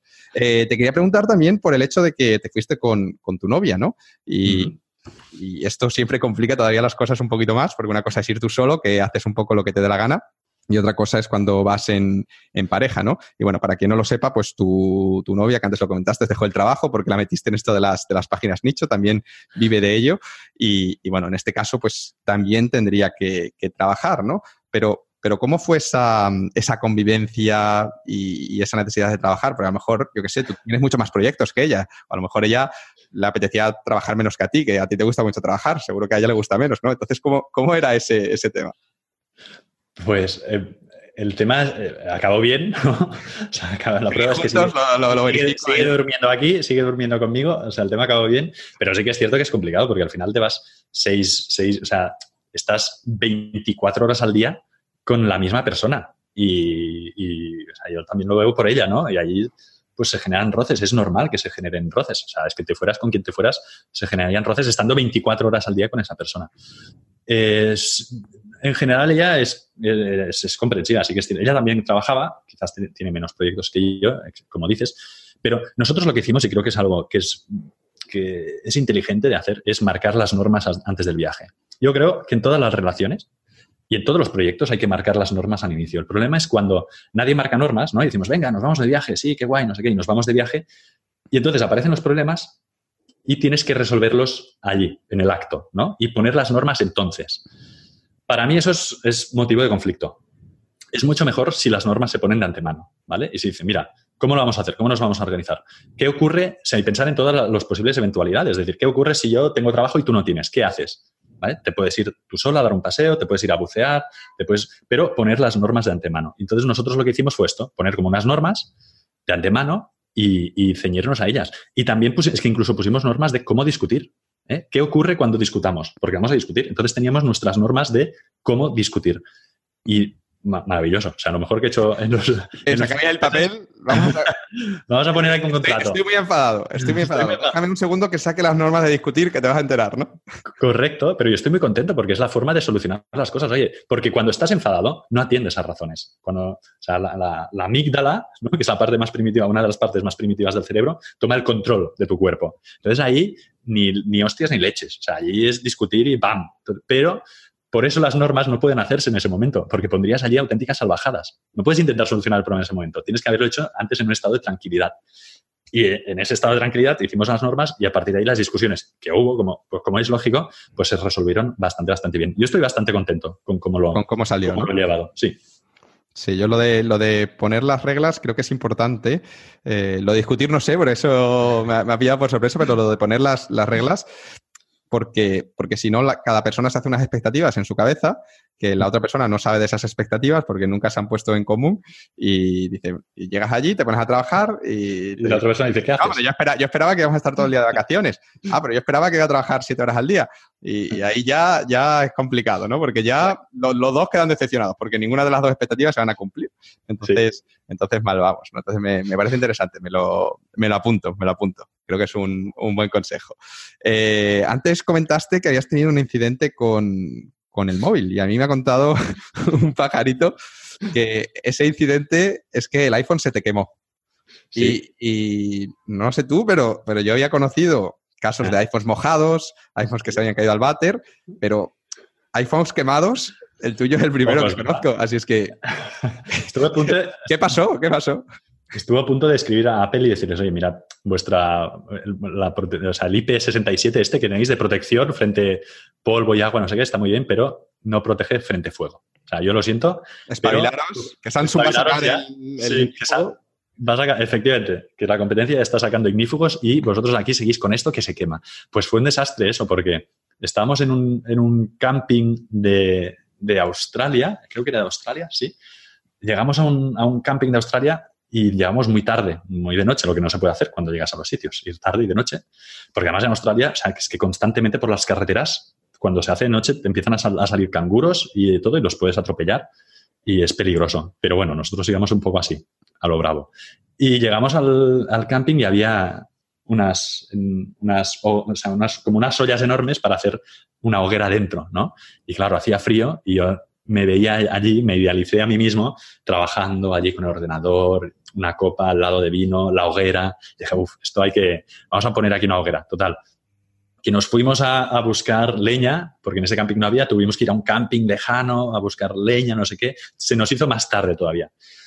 Y era ya de noche, no se veía nada. Entonces empezamos a poner primero en la, en la olla esta gigantesca, en este cubículo, pues papel debajo, ¿no? Para que prendiera y y tronquitos y luego ya encima los troncos más gordos. Y aprendemos, prendemos allí la hoguera y, y, empezamos. Y al principio no tiraba, pues empezamos allí a avivar, a avivar el fuego, a tirarle más troncos, más troncos y allí aplaudiendo, ¿no? ¡Ah, qué, qué fuego más guay! No sé qué. Y digo, voy a sacar una foto. voy, a hacer, echar una foto. Y eso, me pongo las manos, no sé, por los bolsillos y, no, y digo, no, no, no tengo el móvil aquí, a lo mejor está dentro de la campervan. Entonces me meto dentro de la campervan, empiezo a buscarlo, no sé qué, y de repente oigo gritos fuera, oigo a, mi chica gritar. Ah, yo, pero no me, no, me, no me asusté porque en aquel momento ya, o sea, me cruzó un pensamiento la cabeza y ya sabía lo que había pasado. O sea, no me asuste de, no, a lo mejor ha salido aquí una, araña, ¿no? Que hay arañas muy, muy venenosas por ahí. No, no. O sea, sabía lo que estaba ocurriendo. Y efectivamente es lo que está ocurriendo. Allí debajo, carbonizado, en, en el fondo de la olla, está mi móvil, porque cuando yo estaba poniendo la madera, eh, claro, habíamos, era de noche, tenía el móvil en el bolsillo superior de la cazadora y como habíamos puesto debajo pues papeles y todo, el móvil se me deslizó, se me cayó y se, cayó, se metió dentro de la olla. Y no lo oímos, o sea, no, lo, no, no hizo ruido porque cayó sobre el papel. Y tampoco se veía nada porque era, estaba todo oscuro. Así que sí, técnicamente eh, hice una barbacoa con mi móvil. Me acuerdo allí sacándolo. Bueno, o sea, yo tenía miedo también de que explotara la batería, porque había visto casos allí de vídeos de móviles que explotan en el avión y que tienen que aterrizar de emergencia y todo eso. Y yo tenía miedo, entonces lo saqué allí con unas pinzas como pude, pero vamos, estaba todo carbonizado y, sabía, y yo que quería recuperar la SIM, ¿no? Eh, estaba, estaba, fusionada. O sea, ese móvil, o sea, estaba... Si habéis visto Robocop cuando le cae el ácido al señor en la cabeza, pues más o menos eso era mi móvil. Yo he visto fotos y doy, doy fe que no, no era recuperable, ni la SIM siquiera. Nada. Guay, pues hemos hablado de, viajes, que como veis son muy divertidos, tenéis que viajar mucho. Sí. Y, bueno, quiero hablar un poco de, libros, ¿no? Porque ya hemos dicho que eres una persona que le encanta leer, que has leído muchos artículos científicos, también has leído muchos libros. Y, bueno, quería preguntarte por de todos esos libros que has leído, eh, que nos cuentes cuáles han sido los tres que tú consideras que más te han, te han marcado, que han tenido un mayor impacto en tu vida. Mira. Cualquier temática, ¿eh? Pueden ser negocios online, puede ser una novela, puede ser lo que sea. Perfecto, porque es que la gente normalmente cuando le preguntas, cuando le haces esta pregunta, los tres libros que te han marcado, ¿no? Dicen como libros ahí de negocios o de... No, no, a mí el que más me marcó ha sido Tintín en el Congo. O Hostia, mira, ese era mi Tintín favorito. Sí, ¿en serio? Es, que sí, es que es el mejor Tintín. yo, mi madre me lo habrá leído ese Tintín como 30 veces, ¿eh? De verdad, me lo sabía de memoria. Tintín Correcto. Es el mejor, ¿eh? Es el mejor, de hecho, mi padre. No que sabía, qué bueno. mi padre, que es psicólogo infantil, o sea, hay, hacía experimentos conmigo. O sea, hay un vídeo mío en, la universidad, en la Facultad de Psicología de Barcelona. Eh, hay un vídeo en VHS que está allí en la biblioteca para que la gente, la gente lo coja y lo vea, que es mi padre conmigo. Yo salgo allí con tres años, ojeando un Tintín en el Congo, precisamente, ¿no? ojeándolo, pasando y comiéndome un flan. Me estoy comiendo un flan y ojeando Tintín en el Congo. Entonces paso como una página y luego la vuelvo a pasar hacia atrás, ¿no? Como si no entendiera nada, y se, ve se oye una voz en off, que creo que es mi padre, diciendo, y aquí el niño pequeño reacciona frente al estímulo visual, no sé qué, como, una como un documental, ¿sabes? Súper serio. Entonces yo estoy allí, hay un vídeo mío en la facultad de, psicología leyendo un, un, tintín, porque mi padre, pues eso, ser psicólogo infantil, a veces, a veces me grababa. Y a mí me marcó ese libro porque, o sea, me, me fascinaba, o sea, la, la, la, aventura, los animales, la exploración, me fascinaba todo aquello. Después el libro es como muy racista, ¿no? Ahora creo que lo están, lo están como tachando de fascista, de racista, perdón. Pero en aquel momento me, me fascinó, o sea, me, era mi, mi, cuento favorito. También me marcó La historia interminable, el libro de Historia interminable. me, marcó, sí, creo que me marcó mucho. Era, es seguramente de así de novela, pues es mi libro favorito porque es como un mundo. Yo soy como muy, muy Peter Pan, en el fondo, soy muy soñador. O sea, siempre vivo un poco en mis mundos de Yuppie. Y, ese libro es totalmente eso, es totalmente pura fantasía. La Dragonlance también, los libros de la Dragonlance, que no sé si te los leías. No, estos no, me los he leído. Tenía amigos que se los leían todos, pero yo no. Pues, pues yo me los leía todos y también los disfrutaba. O sea, a mí todo lo que es la fantasía me hacía, me hacía yo, es que hubo un momento en mi vida que creía que era también un caballero, ¿sabes? Iba por ahí con, o sea, con troncos y palos, no sé qué, y mi padre, niño, te vas a hacer daño. yo, es mi espada, tal. Y, y creía que era un caballero de la Dragonlance. Y luego, como, como tengo que decir algún libro así de, de, negocios y tal, mira, a mí el que, dos que me vengan a la cabeza, solamente uno de los que más me marcó en su momento fue Influence, que creo que está, yo lo leí en inglés, pero creo que está traducido, que es Influencia de, Robert Cialdini, que es el primer libro que me pareció genial porque yo estaba acostumbrado a leer ciencia, o sea, artículos científicos súper aburridos, ¿eh? pues el grupo 1 eh, ha conseguido una probabilidad estadística de tanto de, no sé, o sea, súper aburrido.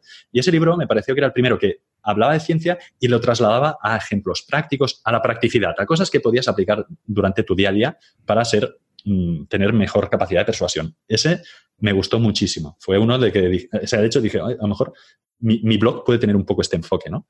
Y luego me ha gustado mucho últimamente el antídoto. El antídoto está escrito por Oliver Burkman y es un, periodista que lo que hace es que, desmonta, intenta desmontar un poco todo, este, todo esto que rodea todos estos mitos de desarrollo personal, ¿no? Eh, el, ¿Cómo se dice ese? El, secreto. Sí, el secreto. Empieza el libro yendo a una, a una conferencia de, de Tony Robbins, ¿vale? O sea, él dice lo que vive, ¿no? Explica, llega allí a la conferencia, paga mucho dinero para estar allí, y entonces explica todo lo que ve a su alrededor, ¿no? Allí gente eh, gritando y aplaudiendo y, entusiasmándose y tal. Entonces él intenta ver si realmente eso sirve de algo. ¿Eh? Y se va a entrevistar, y se va a entrevistar a, filósofos, se va a entrevistar a, a toda esta gente, saca mucha ciencia también, y te das cuenta de que, de que efectivamente hay una cantidad de mitología por ahí, que eso no sirve para nada. Hay una cantidad de, mitos alrededor del desarrollo personal y del pensamiento positivo, sobre todo, y él se lo carga. O sea, él en este libro se los carga a todos. Por eso llaman un poco el antídoto, ¿no? El antídoto de, de, frente a todo esto, todo este veneno que viene del pensamiento positivo llevado al extremo. O sea, él te da la otra visión opuesta y a mí es un libro que me gusta mucho. O sea, me parece que da un no, no, me lo he leído, así es que me lo, me lo apuntaré. Muy recomendable. Genial, pues muchas gracias por nuestras recomendaciones, pero sin duda con la que se deben quedar todos los lectores es con Tintín en el Congo. Tintín en el Congo. imprescindible, os cambiará la vida. ¿eh? bueno, hemos hablado de tu pasado, hemos hablado de, tu presente, de tu iPhone quemado, de Tintín en el Congo, pero de, tu futuro nos has contado muy poquito. Nos has dicho que tenías pensado hacer algún viaje más este, este año. Yo sé que en verano harás una reforma en tu casa, no sé si cuando mientras estás de viaje harán la reforma o cómo. Y, creo que antes nos habías comentado algo de, un lanzamiento o algo así. Eh, cuéntanos, ¿qué, tienes pensado para los próximos meses? Pues sí, no soy muy de marcarme objetivos. Como te digo, yo voy un poco sobre la marcha. sí. sí, voy un poco sobre la marcha. Es, voy haciendo lo que en aquel momento me apetece, pues por eso, porque sigo mis valores. ¿eh? que, quiero ser más libre. ¿Qué puedo hacer? Pues voy para allá. Quiero tal. Entonces, ahora uno, seguramente un poco de estabilidad en mi vida me vendría mejor o más adelante, o a lo mejor la familia pasa a ser, pasa a ser uno de mis valores principales. Pero sí, por eso, por eso, por ejemplo, voy a hacer la reforma, ¿no? Sobre todo, también me esperé a que tú dejaras de ser mi inquilino, porque a ver, a ver si le voy a hacer la reforma antes. Ángel va a venir aquí, la va a disfrutar y luego me va a dejar esto, me va a dejar esto patas arriba. No, Ángel ha sido muy bien, muy buen inquilino, os lo recomiendo, paga tiempo, te devuelve el piso con las paredes pintadas y una vajilla nueva esto es broma, pero es, la verdad es que, muy bien. Sí, empezaré la reforma ahora, que no está mal, es un buen proyecto. Yo no sabía que esto también era casi como un negocio online. Tienen tela, las reformas yo no he hecho, pero bueno, mi hermano ha hecho una muy grande y tienen tela. Tiene tela, tiene tela. Y mm, si la idea es viajar, seguir viajando. Creo que ahora que no tengo responsabilidades familiares, pues, es el momento de hacerlo. Viajar de toda forma, lo que decías tú antes, trabajar y cuando viajas, viajas de verdad. Y, mm, no quiero, no, quiero empezar más proyectos. De hecho, voy a, voy a, o sea, no voy a empezar más proyectos, aunque parezcan maravillosos lo que me digan y tal, no sé qué. Voy a centrarme en lo que tengo. Ahora mismo estoy creando un, curso online, un programa, de hecho, más que un curso, es un programa eh, sobre páginas nicho, precisamente. Y digo, bueno, ya que, ya que hay por ahí todo esto de páginas nicho, toda esta gente que, que en no consigue nada o consigue muy poco y están vendiendo sus cursos y todo eso, digo, pues bueno, pues para, para que ellos vendan su curso, ya lo vendo yo el mío, porque yo creo que aquí puedo aportar mucho valor. Creo que mis resultados me avalan em, y creo que puedo, que puedo aportarle mucho a la gente que no tiene ni idea de cómo es esto. Que está en mi misma situación que yo estaba hace tiempo, que quiere empezar a ganar un poco más de dinero pues para ser más libres o para vivir con más abundancia o para vivir con más tranquilidad. ¿no?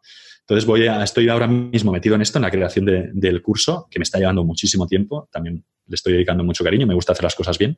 Hago esto de lanzar el curso o sea, antes de tenerlo terminado, ¿no? Que yo sé que es algo que hay gente que, como tú, que os sentís como en algún momento os habéis sentido más cómodos, ¿no? Eh, yo no, yo, y esto me estresa mucho, pero bueno, voy a probarlo, voy a probarlo.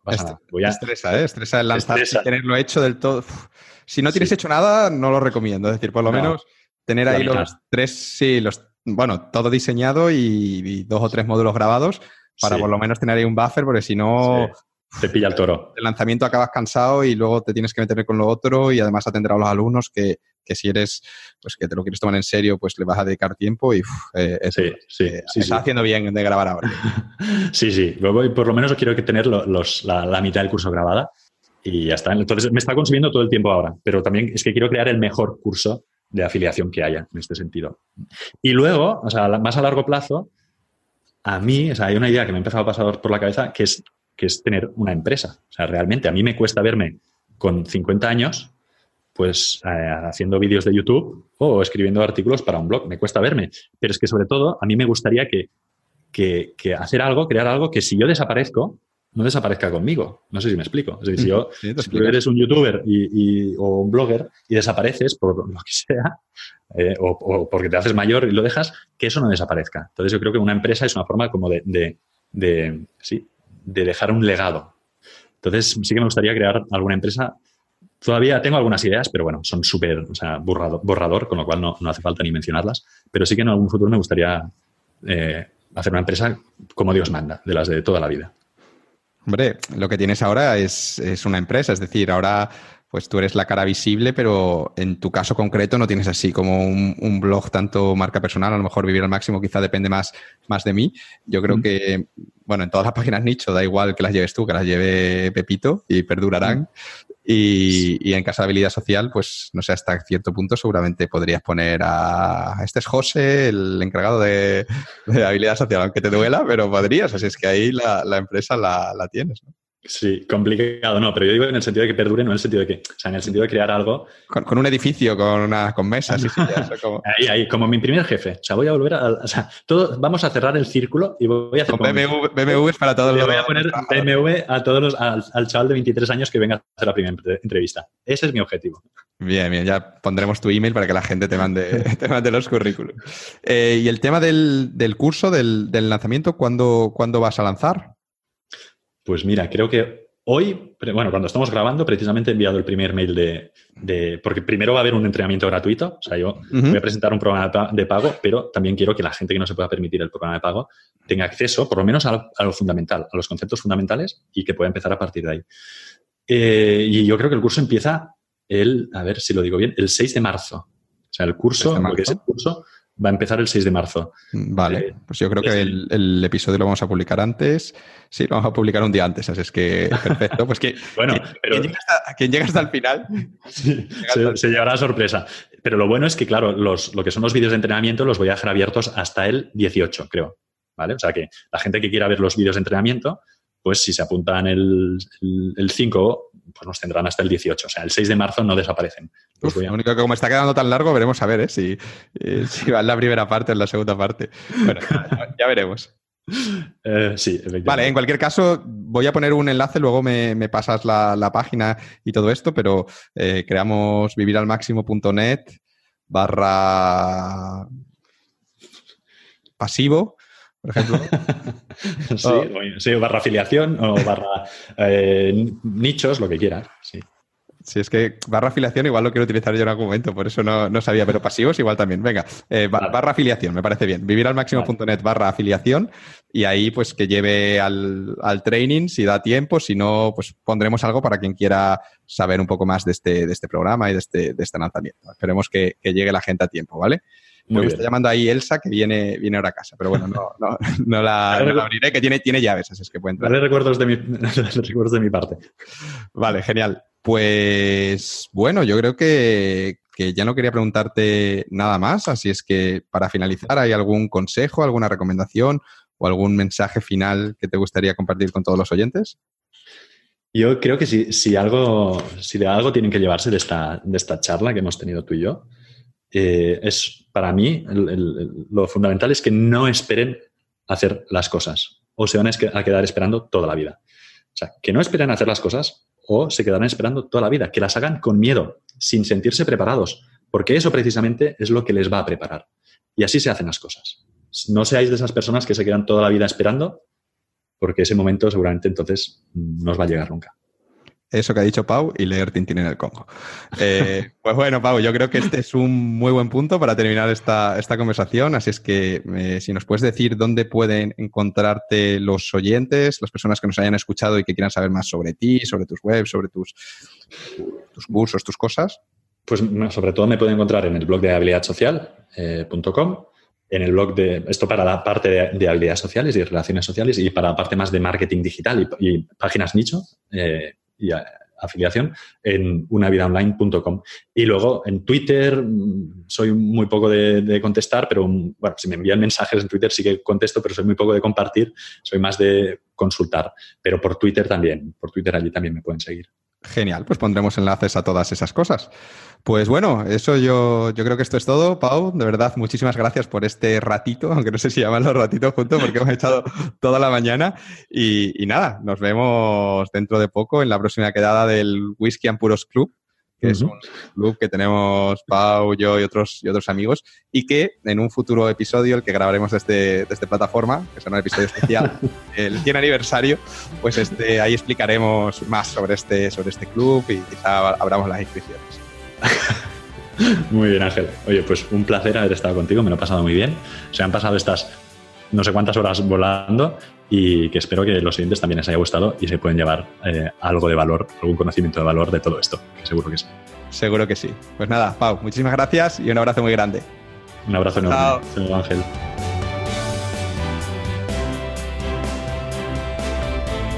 Hola, hola, Ángel al habla otra vez. Muchísimas gracias por escuchar este episodio número 13 de Una vida a tu medida. Como siempre, en unavidatumedida.com barra 13 vas a encontrar una lista con todos los enlaces a los recursos, a las webs y a los libros que hemos mencionado Pau y yo durante nuestra conversación. Si te ha gustado el episodio, por favor, suscríbete al podcast y déjanos una opinión en iTunes, en iVoox o en tu plataforma de podcast favorita. A ti solo te llevará un minuto y estarás ayudando a más personas como tú, interesadas en crear una vida a su medida, a encontrar el podcast. Y eso es todo por mi parte. Un abrazo muy grande, recuerda siempre que la vida es una gran aventura llena de posibilidades y nos vemos en el próximo episodio.